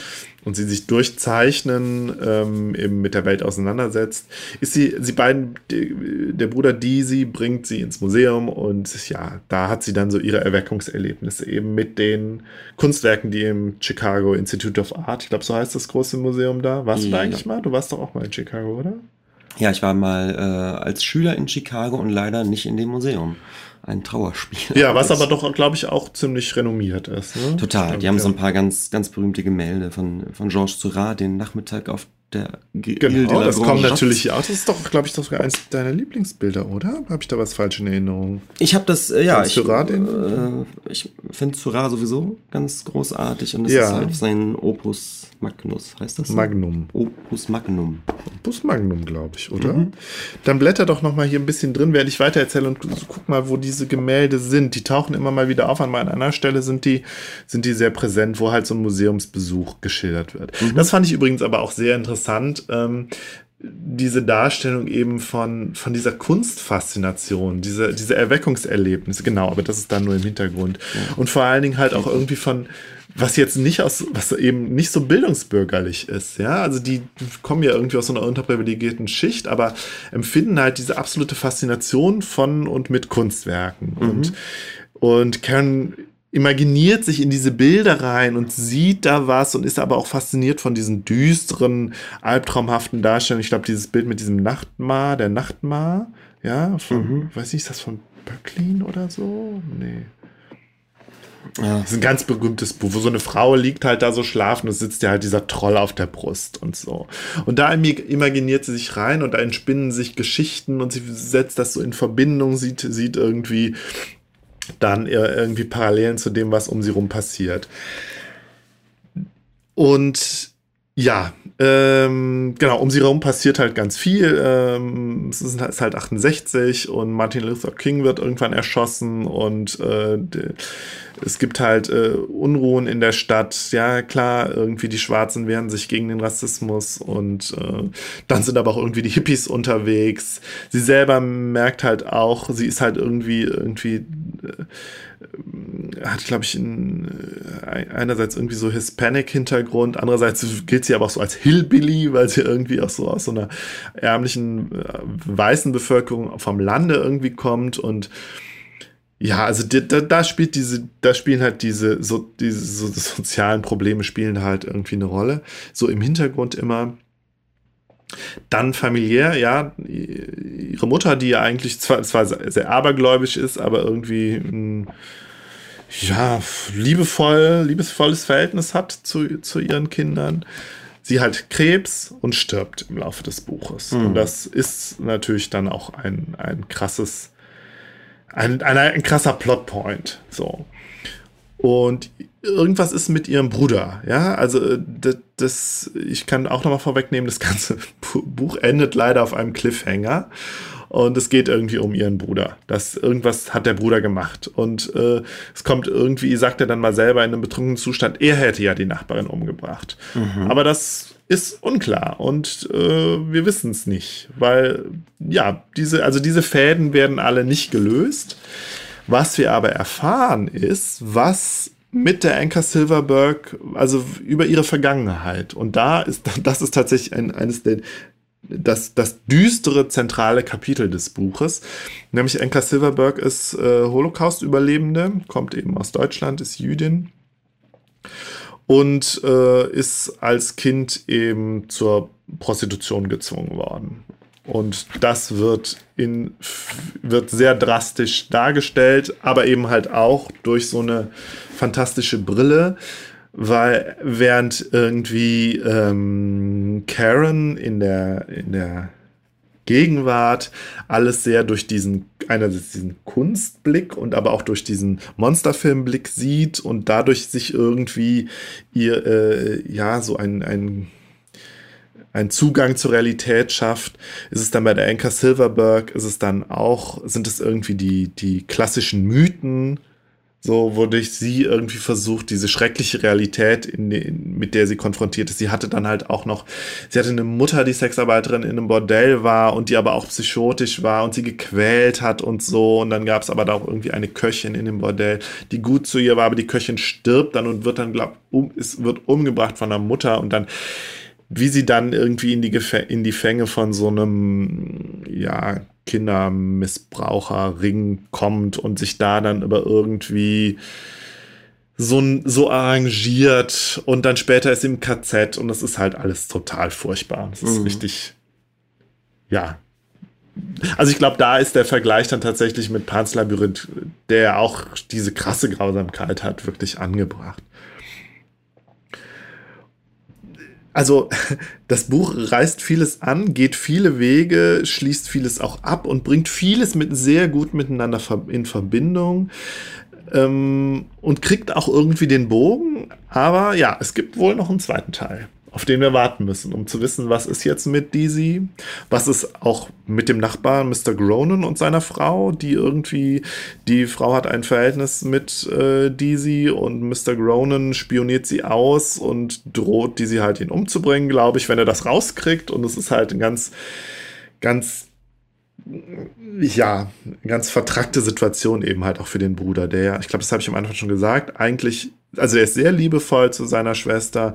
Als dann die Mutter tatsächlich auch mal, genau, das ist halt auch noch dieser, die Mutter, äh, Karen wird dann ja von, fast von ihren Mit Mitschülern vergewaltigt und äh, ja, aber letztlich fällt es auf sie zurück, weil sie sich gewehrt hat und dann den privilegierten äh, Mitschülern äh, eher geglaubt wird als ihr hm, und dann okay. ähm, ja soll soll sie halt äh, von ihrem Bruder dafür bestraft werden, dass sie äh, von der Schule suspendiert wurde, glaube ich. Und dann ordnet die Mutter, sagt die Mutter, so, jetzt hier verprügel sie mal mit dem, mit dem Gürtel. Und dann macht aber der Bruder, schließt, schließt sich und seine Schwester ein und haut sich selber auf den Arsch und äh, mit dem Gürtel, um die, die, Schwester zu schützen. Also es zeigt halt, er ist halt, er schützt halt irgendwie die Schwester immer permanent. Und ähm, als sie ihm halt auch gesteht, gesteht, also sie ihm erzählt, dass sie auf Mädchen steht, dann sagt er halt auch, ja, ist okay, aber äh, hier, du musst aufpassen hier. Du musst in, hier in dieser Gegend aufpassen. Mhm. So. Mhm. Ja, aber diesem Bruder umweht halt auch so dieses Geheimnis, was, was hat er in der Vergangenheit getan? Hat er wirklich äh, tatsächlich die Anka Silverberg, zu der er auch ein Verhältnis, mit der er auch ein Verhältnis hatte, ja, und die er irgendwie auch geliebt hat, ähm, sagt er dann mal so, was, was war da? Hat er sie wirklich umgebracht? Und wenn ja, warum? Man weiß es irgendwie gar nicht. Ich hatte auch das Gefühl, ich habe vieles, vielleicht manches auch tatsächlich überlesen, manches, was angedeutet wird in dem Buch. Ja. Was ja vielleicht auch dadurch so leicht ist, weil du, wie du schon sagtest, es spielt immer gerne mal mit so Realitätsebenen, oder? Ja, total. Und auf, auf die unterschiedlichste Art und Weise. Ne? Mhm. Ne? Stil, stilistisch und inhaltlich. Und das verwischt halt auch so ganz, ganz toll, was das, was das Buch ja auch ausmacht. Das ist ja etwas, was ich nicht so gerne mag. Das weißt ja. Ähm, ich tue mich oft schwer damit, wenn, wenn Filme oder eben auch äh, Romane, wenn ich nicht weiß, ob das, was da gerade geschildert wird, gerade passiert oder ob das nur die Vorstellung von irgendjemandem ist. Oder noch viel schlimmer, wenn das genau das Thema des Films ist, dass man es eben nicht, nicht entknoten können soll. Und es gibt ja, es gibt ja Filme und Romane, die das sehr gerne machen und ich bin da kein Fan von. Mag das nicht so gerne. Ich, bei mir kommt es ganz, ganz drauf an, tatsächlich.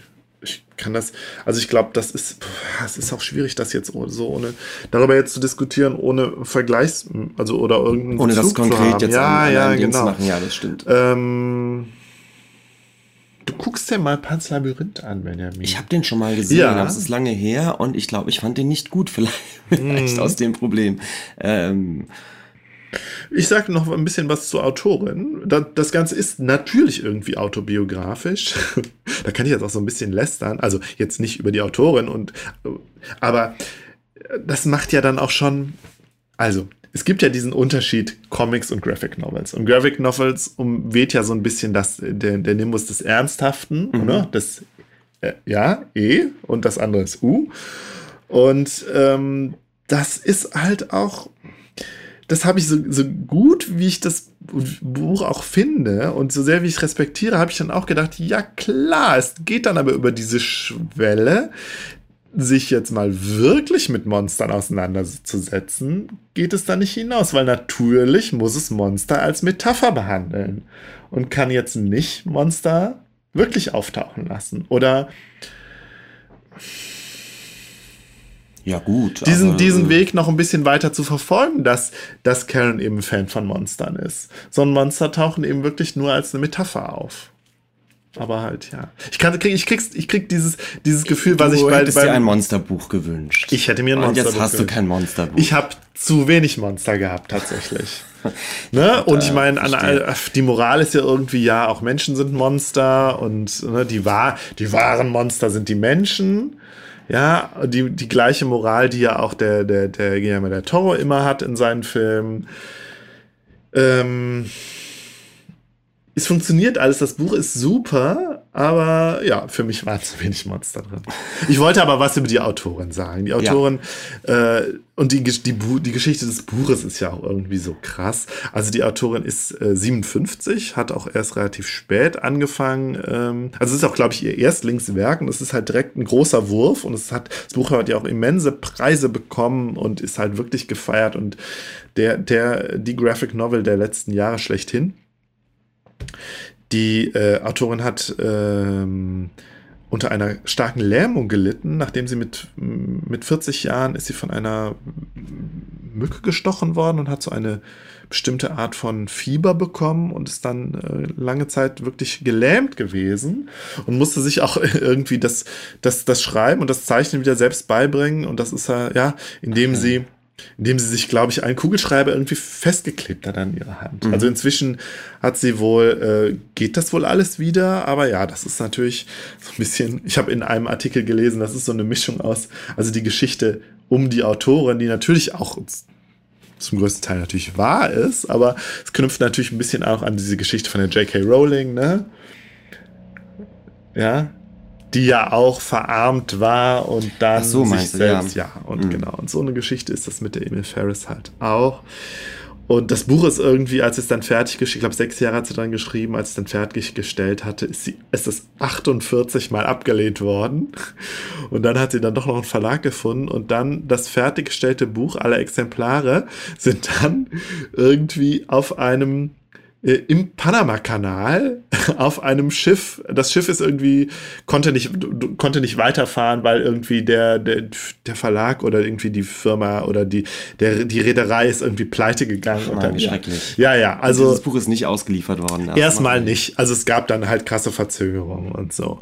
Und ähm, ja, also das, das, das das ist die Geschichte um das Buch und autobiografisch hat es halt auch viele Elemente. Äh, sie ist halt auch in Chicago äh, groß geworden, war auch Fan von Monsterfilmen. So, sie ist auch lesbisch oder, oder bisexuell. Ähm, und äh, irgendwie der Film The Wolfman war halt auch für sie so ein Erweckungserlebnis. Sie war auch in, mit ihrem Vater, glaube ich, im Museum und hat mhm. da halt diese mhm. krassen Faszinationen.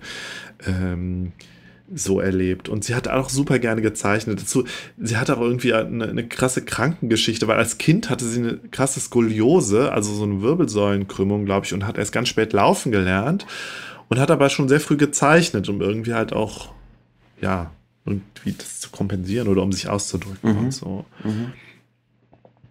Ja, ich glaube, ich habe ich hab das Buch äh, umfassend äh, dargestellt. Also es ist, es ist äh, auf jeden Fall ein Erlebnis. Ähm, eine Empfehlung möchte ich aussprechen, tatsächlich. Ja. Auch wenn ich selber ja, wie gesagt, sage, das hat mich jetzt vielleicht nur zu 80 Prozent, ist es, glaube ich, so meins. Aber es ist auf jeden Fall ein Meisterwerk. Ich glaube, dem kann ich, dem kann ich zustimmen. Auch wenn ich, na, vielleicht nochmal so als ganz kleine äh, Einschränkung, ich kenne mich wenig, habe wenig aktuelle Graphic Novels gelesen, so, um das jetzt wirklich zu vergleichen. Aber es ist auf jeden Fall beeindruckend. Mhm. Ja. Interesting. So. Ach so, ja, genau. Und es knüpft vielleicht auch ein bisschen an unsere Diskussion von äh, über, über Alison Bechtel an. Ich glaube, da schließt es sich tatsächlich an. Alison Bechtel ist großer Fan dieses Buchs, glaube ich. Sie sagt auch selber, dieses Buch ist ein Monster im bestmöglichen Sinne. Mind-boggling Evening Post. Evening Post. Ja. ja, Benjamin, vielleicht gehen wir jetzt einfach zur Kunstdefinition über oder machen den Nachklapp. Was meinst du? Was machen wir als Wir machen jetzt als erstes die Kunstdefinition. Alles klar, Benjamin.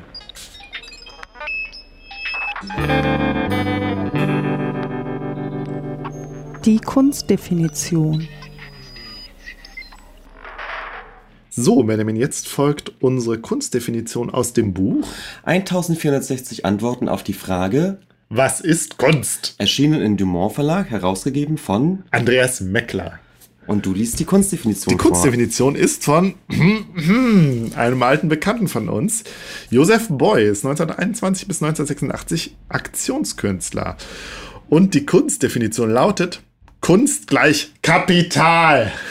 Kapital groß geschrieben. Kapital groß geschrieben. Das muss man dann ja immer laut sagen. Mhm. Ja, Benjamin, das ist natürlich, das ist so, man denkt natürlich direkt, also man, einerseits kann man diese Aussage sehr leicht verstehen, andererseits denke ich aber auch, ja, vielleicht hat der Beuys die ja auf seine, auf seine spezielle Art und Weise gemeint. Eben nicht kapitalismuskritisch im Sinne von, Kunst ist heute, heutzutage nur noch Kapital. Ja. Du nix. Ja, ja, natürlich. Du bist ihm natürlich total auf den Leim gegangen. Denn, eben ähm, nicht. Ich bin ihm eben nicht auf den Leim gegangen. Äh, Beuys hat sich ja die Freiheit genommen, Begriffe äh, neu zu deuten, anders zu deuten, ja. Und er, äh, ja. das tut er mit dem Begriff der Kunst an sich schon ganz gerne mal. Ich glaube, darüber haben wir in unserer Josef Beuys Folge auch gesprochen. Und er tut das aber auch mit dem, mit dem Kapitalbegriff. Mhm und entkoppelt den äh, vom, vom finanziellen, vom Finanzkapital. Vom, vom Marx wird er entkoppelt, vom, vom Markt und vom Marx wird er entkoppelt, ja.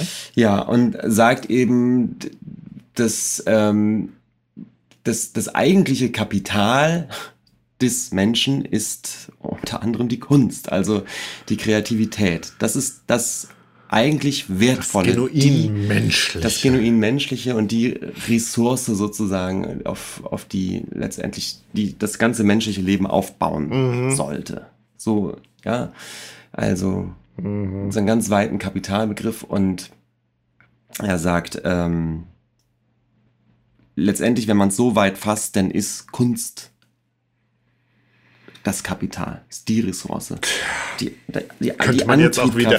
Also ich glaube, der Roland Barth hätte diesen, hätte diesen Satz nicht gut gefunden. Der hätte da was zu kritisieren gehabt. Nämlich, Na, dass das wieder so, so, so, so wie ideologischer Kitsch ist. ja, aber ja, da ist äh, Beuys natürlich total Künstler und wie gesagt, man, man, äh, wer sich dafür interessiert, sollte vielleicht unsere Folge zu Joseph Beuys nochmal hören, wo wir das ja, glaube ich, sehr ausführlich behandeln. Ich weiß es gar nicht mehr genau. Wir haben ja nicht alles über Boys gesagt. Nee, ich bin also mir auch nicht ganz sicher, ja, was wir alles besprochen haben. Vielleicht, ich habe ja auch damals angekündigt, nochmal eine Folge über ihn zu machen. machen wir.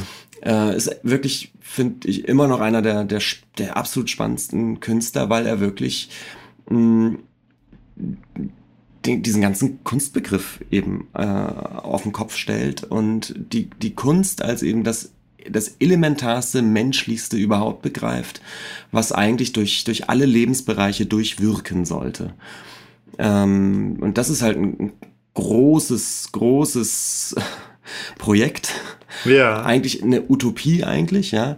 Das ist ihm auch bewusst und äh, führt ihn eben zu so wunderbaren Begriffen wie der sozialen Plastik, dass er meint, eine, die menschliche Gesellschaft sollte eigentlich so durchwirkt sein von Kunst, dass sie selbst eine Art Plastik Ja. wird. Äh, Die, das, die, die menschliche Kultur sollte wie ein Kunstwerk sein. Ähm, also das ist, ähm, das ist sehr spannend, sehr groß, sehr utopisch irgendwie. Ähm, aber äh, ja, vielleicht braucht es auch mal so einen Immer großen aktuell. Es braucht auch mal so einen Ja, großen Entwurf. Ja, ich glaube, wir kommen darauf nochmal zurück. Ja. Ich finde es interessant, dass hier in dem Buch äh, direkt darunter ein anonymes Statement steht, nämlich Kunst ist Konsumware. Und darunter ein Statement von Werner Hillmann, 1953 Galerist, Kunst ist Ware mit Seele.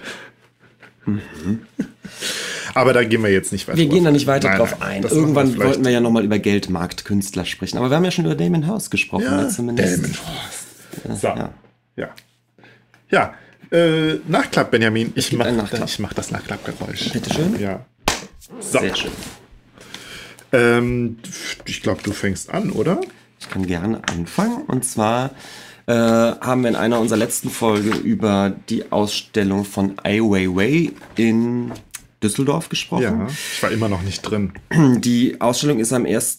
September zu Ende gegangen und, Okay. und ja. hatte bereits am Ende Juli äh, den hunderttausendsten Besucher zu vermelden, was für die Kunstsammlung NRW eine sehr, sehr, sehr stolze Zahl ist. Also es ist eine große Erfolgsausstellung mit großer Publikumsresonanz gewesen.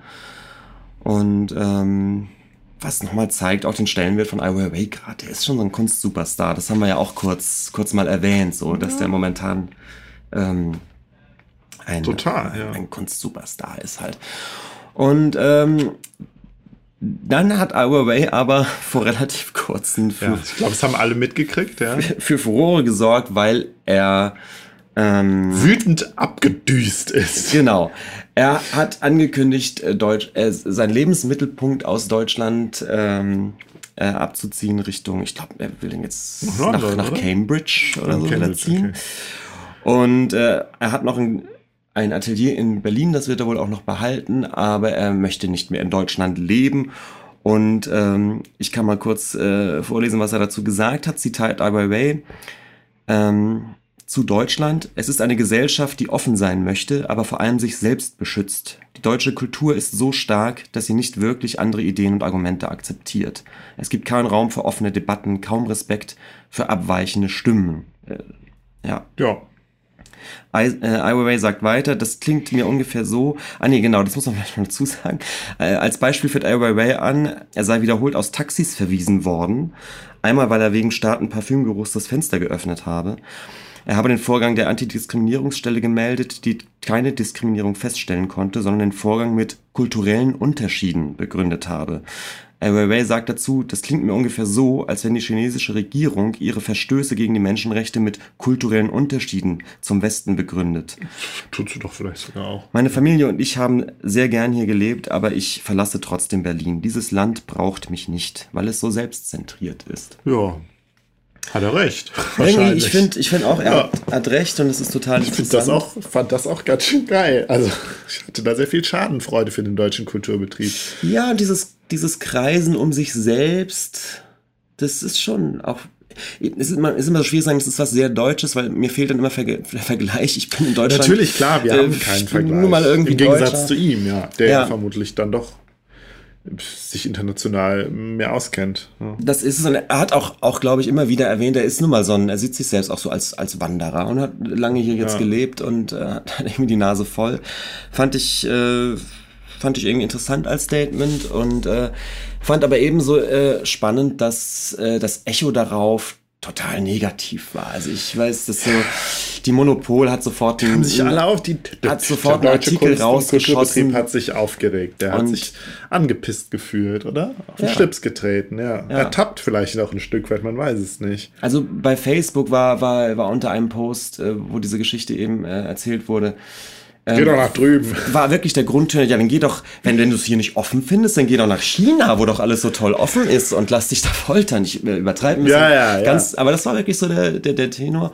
Und selbst die Monopol hat dann wirklich einen, sofort einen Artikel rausgeschossen, dass es ja, dass er sich da ja wohl arg im, im Ton vergriff, äh, vergreifen würde, denn ähm, was, was, was ist denn eine, eine offenere Gesellschaft als die deutsche? Also, es ist ganz komisch. Der, ja. der ja, Deutsche glaub, hat, sich hat da schon einen Nerv gefühlt. getroffen, ja. ja. Ja, und ich glaube, dieses, ich glaube, der, der, deutsche Kulturbetrieb ist dann doch in seinem Herzen, in seinem Kern so konservativ und eben halt auch so nicht in der Lage, über sowas wie Rassismus zum Beispiel nachzudenken, weil da direkt so viel Abwehr passiert und so und das alles, alles so eklig verknöchert ist.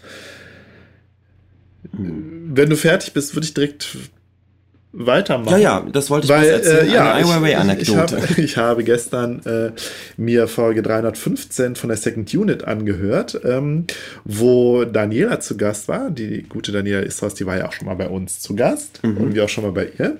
Und ja, sie redet mit Christian über über Werk ohne Autor von Florian von Henkel von Donners von Mark. Mit ganz vielen CKs.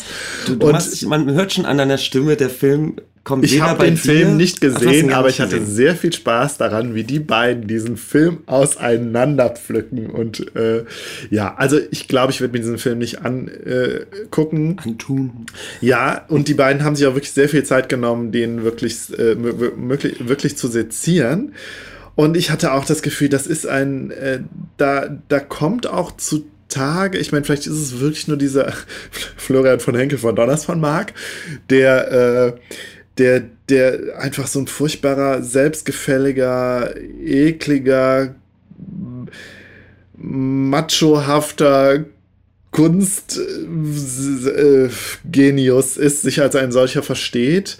Oder es ist vielleicht auch wirklich ein Stück weit dieses deutsche Staatstragende, ja, was da so zum, zum Vorschein kommt, aber ja, sowas sehr, sehr selbstbeweihräuchernde. Ich glaube, das ist es. Mhm. Was, also da, da, da, da kam mir so ein, als ich den Podcast gehört habe, wehte mich das so an. Und da habe ich gedacht, ja, vielleicht ist es genau das, was der Ai Weiwei auch gemerkt hat.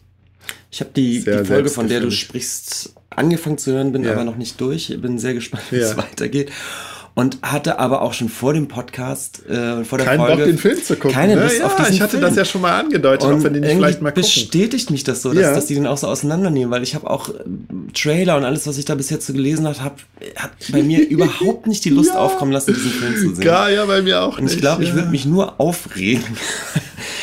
weil, äh, weil da ja auch, das ist ja auch ein bisschen skurril, ne? da tauchen offensichtlich bekannte ja, genau. his historische Künstler, Boys deutsche Künstler auf, Uecker aber eben alle nicht und, und die, unter ihrem eigenen Namen, ja. sondern sie werden dann doch so als halb fiktive Persönlichkeiten dann dargestellt.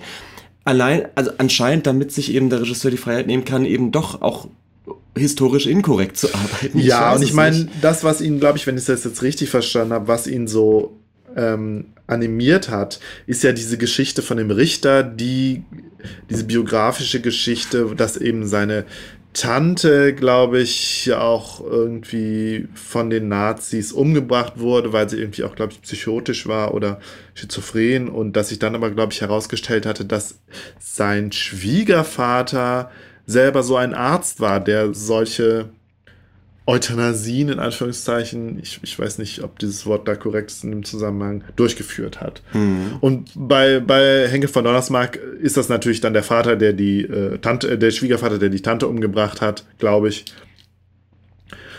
Und ja, und ne, wenn, wenn Deutsche sich mit der Nazi-Vergangenheit auseinandersetzen, geht's ja meistens schief und es wird meistens irgendwie, kommt dann doch irgendwie die Täter-Opfer-Umkehr und irgendwie, ja, also es ist, glaube ich, ganz schön eklig. Mhm.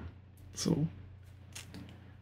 Aber ich kann halt, was ich halt sagen wollte, ist, ich kann verstehen, das kann ich zumindest verstehen, dass der Henkel von Donnersmarck gesagt hat, das ist eine Geschichte, aus der ich jetzt einen Film mache. Und gerade wenn es um den, den großen Künstler geht, dann ist es irgendwie, kann ich jetzt hier die, diesen staatstragenden Oscar-Bait machen.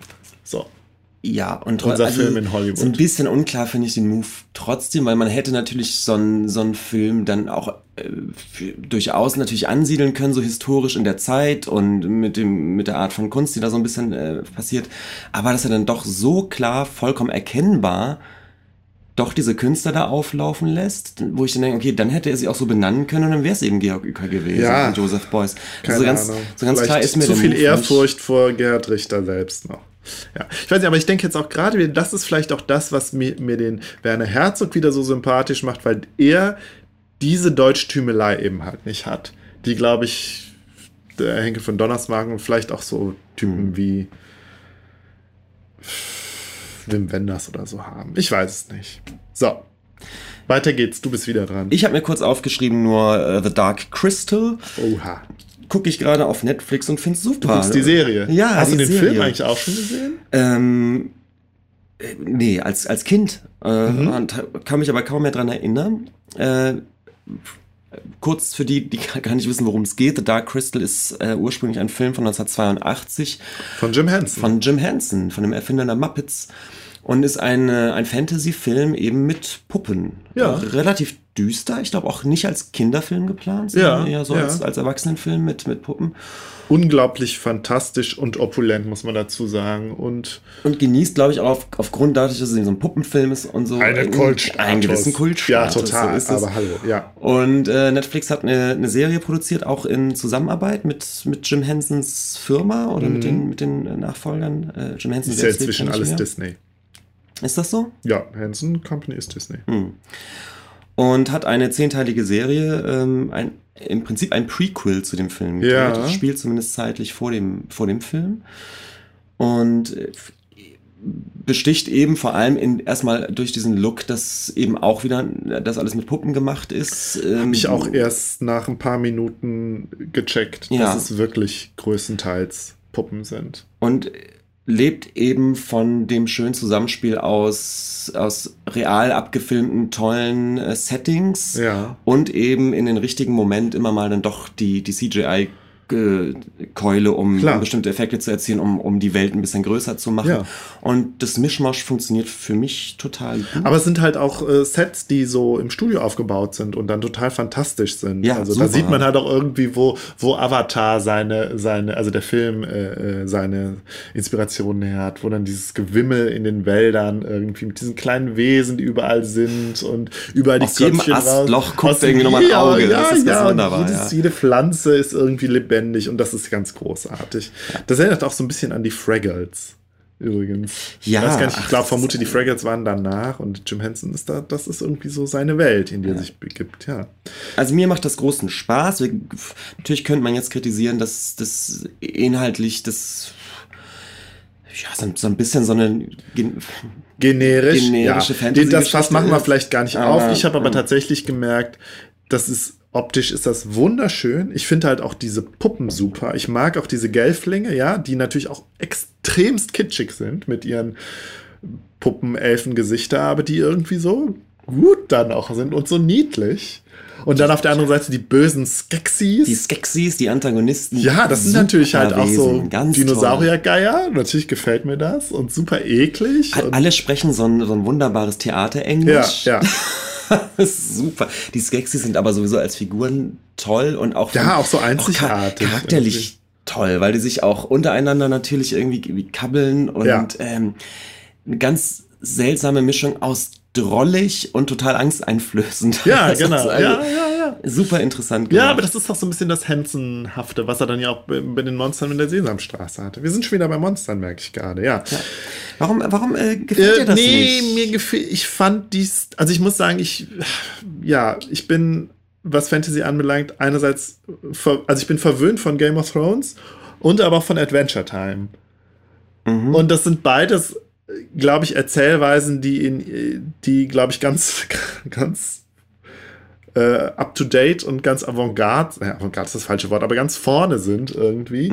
Und da merke ich ja gut, dass das ist dann doch eine sehr konventionelle, konventioneller Plot, konventionelle Erzählweise, konventionellere Charaktere, die wir hier, denen wir hier begegnen. Ich bin das einfach nicht gewöhnt. Ich glaube, das meiste, was im Fernsehen so läuft, eben halt auch an äh, Animation und Trickfilm in, in im Serienformat ist halt hat halt diese Art und Weise der Erzählung. Mhm. Und ja, deswegen habe ich halt einfach gemerkt, das spricht mich nicht so an. Okay. Aber ich gucke es gerne. Ja, Benjamin, aber wo wir gerade beim Optischen sind, ich komme jetzt zum Illustrator des Monats. Es ist auch wieder ein Mann, äh, nämlich Brian Froud. Brian Froud. Brian Froud und Brian Froud war maßgeblich. Soll ich googeln? Gibt es was im Internet, was Du man sich googelst den mal, dass ihr Gespräche googelt, weil äh, Brian. Und dann googelst du jetzt direkt mal Fairies mit OU, Throat. Achso. Ah, da ist es doch schon. Da ist es, du Fairies. klickst es an, ja.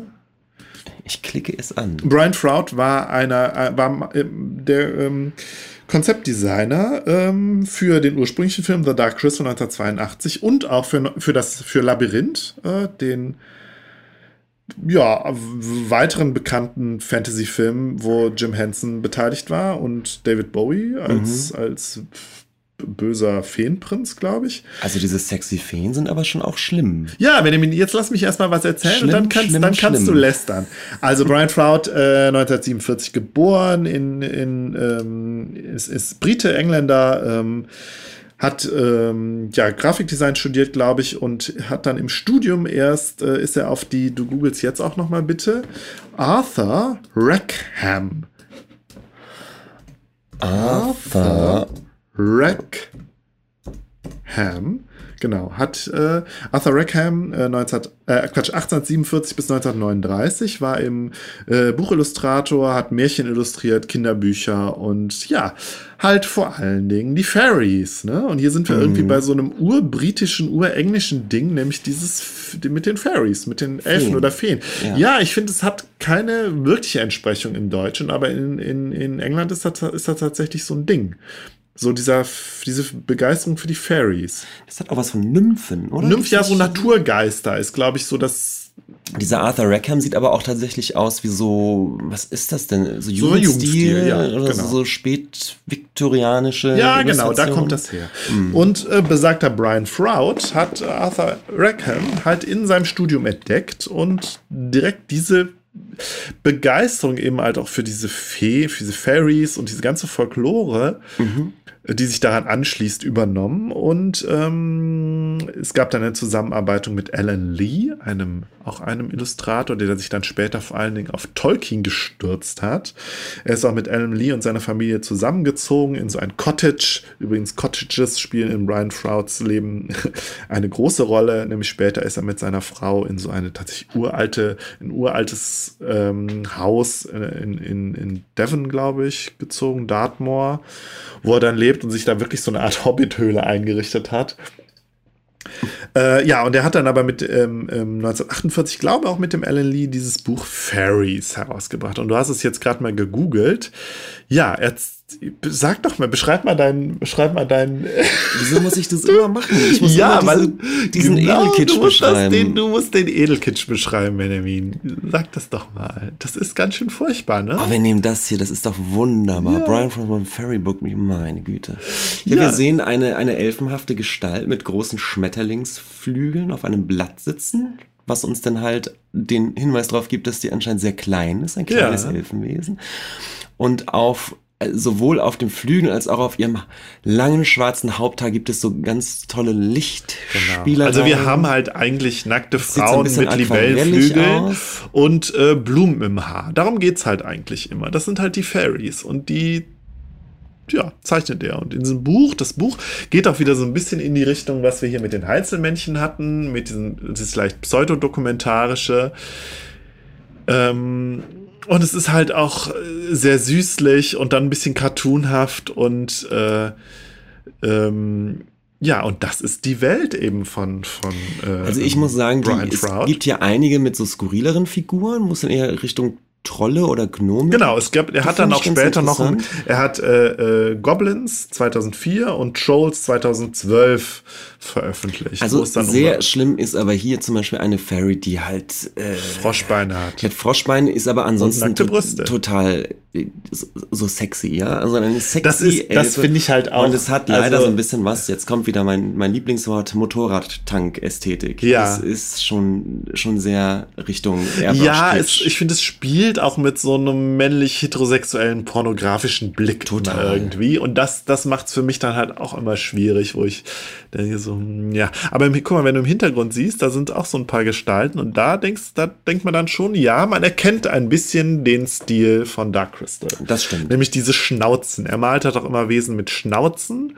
Das sind so echsenartige Köpfe. Ja, Teil, so ne? rattenartig, ja. Das finde ich ganz gut. Und Jim Henson ist auf ist aufgrund dieses immensen Erfolgs dieses Ferris-Buches auf äh, Brian Froud zugekommen und hat ihn darum gebeten. Ja. Einige Figuren sehen wirklich aus wie Wobei es Crystal. genau, wir sehen jetzt hier so auch mit so einer langen Schnauze wie dieser dieser Mystic, ne? Ja, ja, genau. Mhm. Ja und äh, Genau, und dann hat Jim Henson halt ähm, Brian Froud äh, engagiert und er war halt maßgeblich für das Design mitverantwortlich. Er hat dann da am Set auch seine künftige oh, Frau kennengelernt, Wendy Froud, die auch äh, Witzig, nicht, die nicht genauso wie der Wendy Froud ist Amerikanerin und sie war vor allen Dingen äh, an, also sie hat schon länger mit Hansen gearbeitet und war maßgeblich auch an dem Design von Yoda beteiligt. Ah, sie mhm. gilt tatsächlich also als die Yoda-Erfindung. Sie ist auch, äh, sie ist aber halt eher, ähm, sie ist halt eher Bildhauerin in dem Sinne, dass sie Puppen, also oder Puppen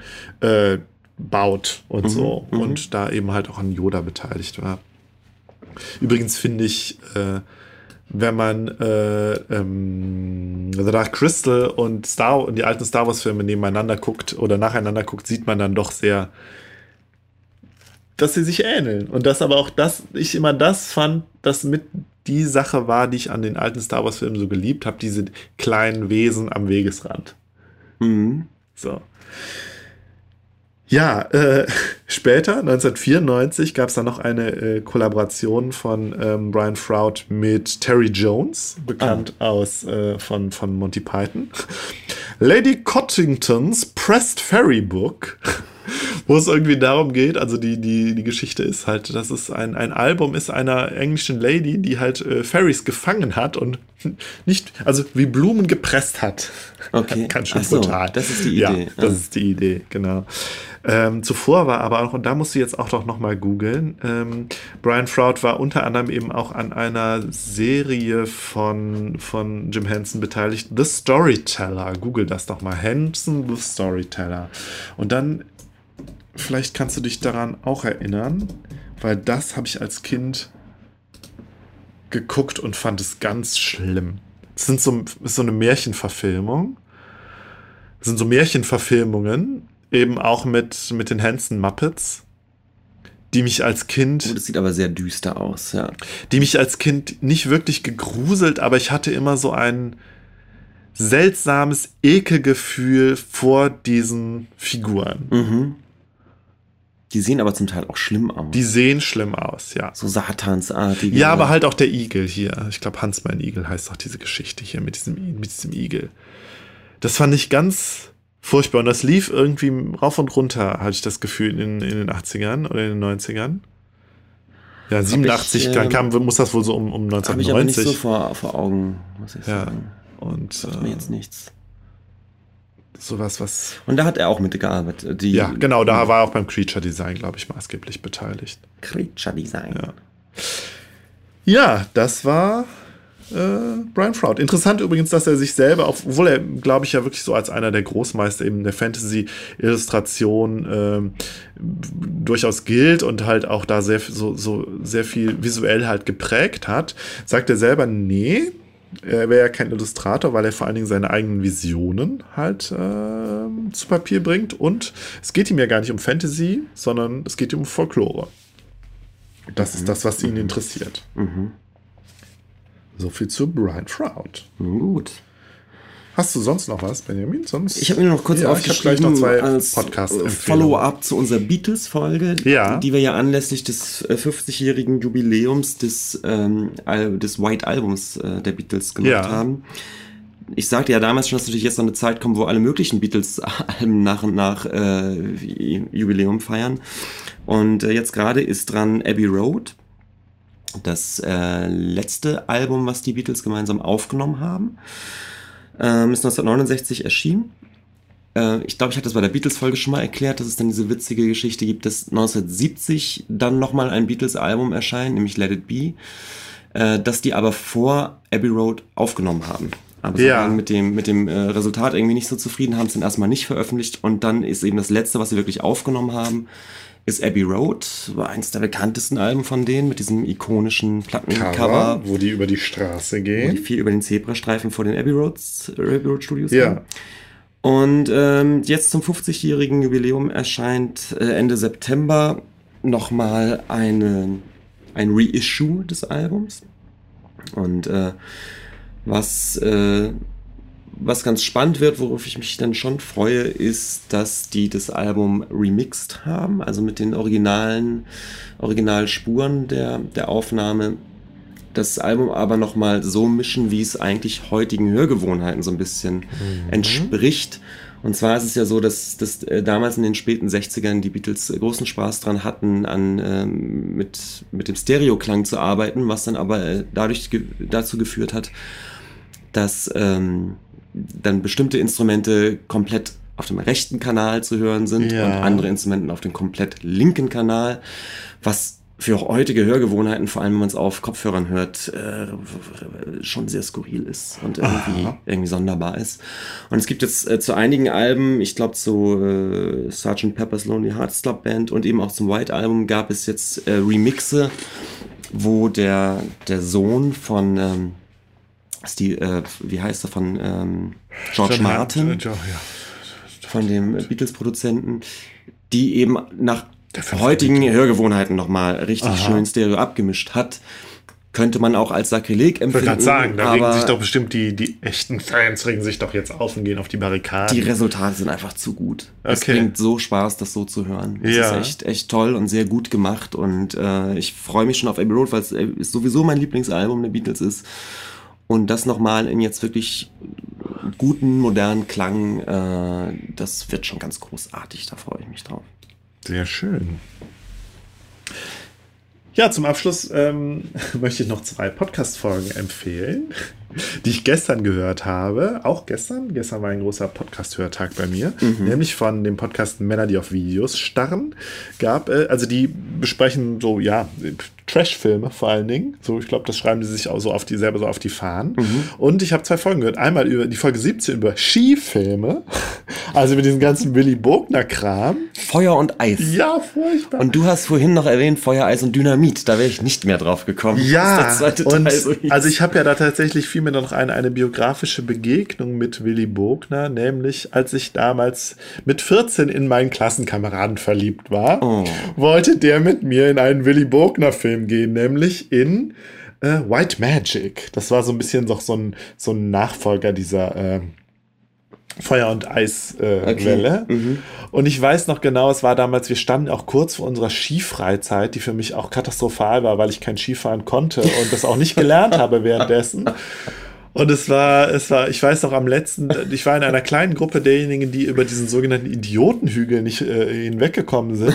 Und am Ende hätte ich es vielleicht so gerade noch auf die richtige Piste gesch geschafft, aber dann waren alle krank in meiner kleinen Idiotengruppe. Und ich weiß, am letzten Tag hing ich dann irgendwie in, äh, in diesem Dorf rum alleine und die Lehrer haben mich dann noch alleine gelassen und so. Und ich bin dann irgendwie mit dem Skilift hochgefahren und dann wieder runter. Ich weiß es auch nicht mehr. Ja, auf jeden Fall Warst sagt du denn jetzt in diesem Film? Nein, Nein. weil ich äh, da meinem ähm, besagten Schulschwarm sagte, nein, es interessiert mich nicht. Das ist doch nur Skistunts und ich glaube, dieser White Magic hat doch überhaupt keine Story. Es interessiert mich nicht. Und dann meinte er, ja, aber vielleicht kommst du dadurch ja auf den Geschmack und willst gerne Skifahren können. Da kann ich mich noch dran erinnern. Also, genau. Und äh, ja, die Männer, die auf Videos äh, starren, äh, sezieren suffisant dieses ganze Phänomen der Skifilme, unter anderem um Willy Bogner, der ja da ja so einer der Protagonisten ist. Ja, super witzig. Und ich habe Folge 24 über Affen gehört. Über Affen als Schauspieler. Und äh, also es geht jetzt nicht um irgendwie Planet der Affen, auch nicht um King Kong, sondern tatsächlich um diverse äh, Es gab doch diese abgedrehte, witzige Serie, Lancelot Link. Das, Wird das erwähnt? Weiß ich nicht. Kann sein, dass sie So das. 70er, die komplett mit Affen spielt und die aber dann. Äh, Vielleicht haben die einen, äh, hat die einen anderen englischen Titel und dann nennen die das. Auf jeden Fall, genau, solche Fälle und solche dramatischen Fälle eben halt auch von Schimpansen, wie sie ausgenutzt wurden. Also Lancelot Link Darum ist ging's. leider aber auch sehr witzig. Es hat einen Ja. ziemlich guten Humor und es ist. Lancelot Link, Secret. Ich weiß nicht, ich habe ich mir jetzt nicht gemerkt, aber es kann gut sein, dass sie das. Und es switcht dann gerne auf so eine Metaebene, also weil es gibt immer so Affen, die können eben diese, diese Sprechbewegungen machen. Ja. Und andere können das anscheinend, kriegen es nicht hin und haben dann immer was im Mund, die müssen was kauen. ja. Und darüber machen sich die Affen dann gegenseitig lustig. Ja gut, aber du kannst doch noch nicht mal sprechen, du musst ja immer kauen. Also es ist, ähm, also ich glaube, unter, unter Tierschutzgesichtspunkten ist es alles eine Riesenkatastrophe. Sowieso, also wenn man sich diese Folge da hört, als unter Tierschutzaspekten da, ja. Ja, es zieht an die Schuhe aus, auf geht nicht Fall. mehr. Ja. Ja. Ja, aber es passt ja, weil wir ja auch schon äh, die eine oder die andere Affenfolge hatten, dachte ich, äh, dass ich, ich bringe das mal an und möchte da auch eine Hörempfehlung aussprechen. Mhm. So, Benjamin. Fertig. ja, dann würde ich sagen, bis zum nächsten Mal. Bis zum nächsten Mal. Tschüss. Tschüss.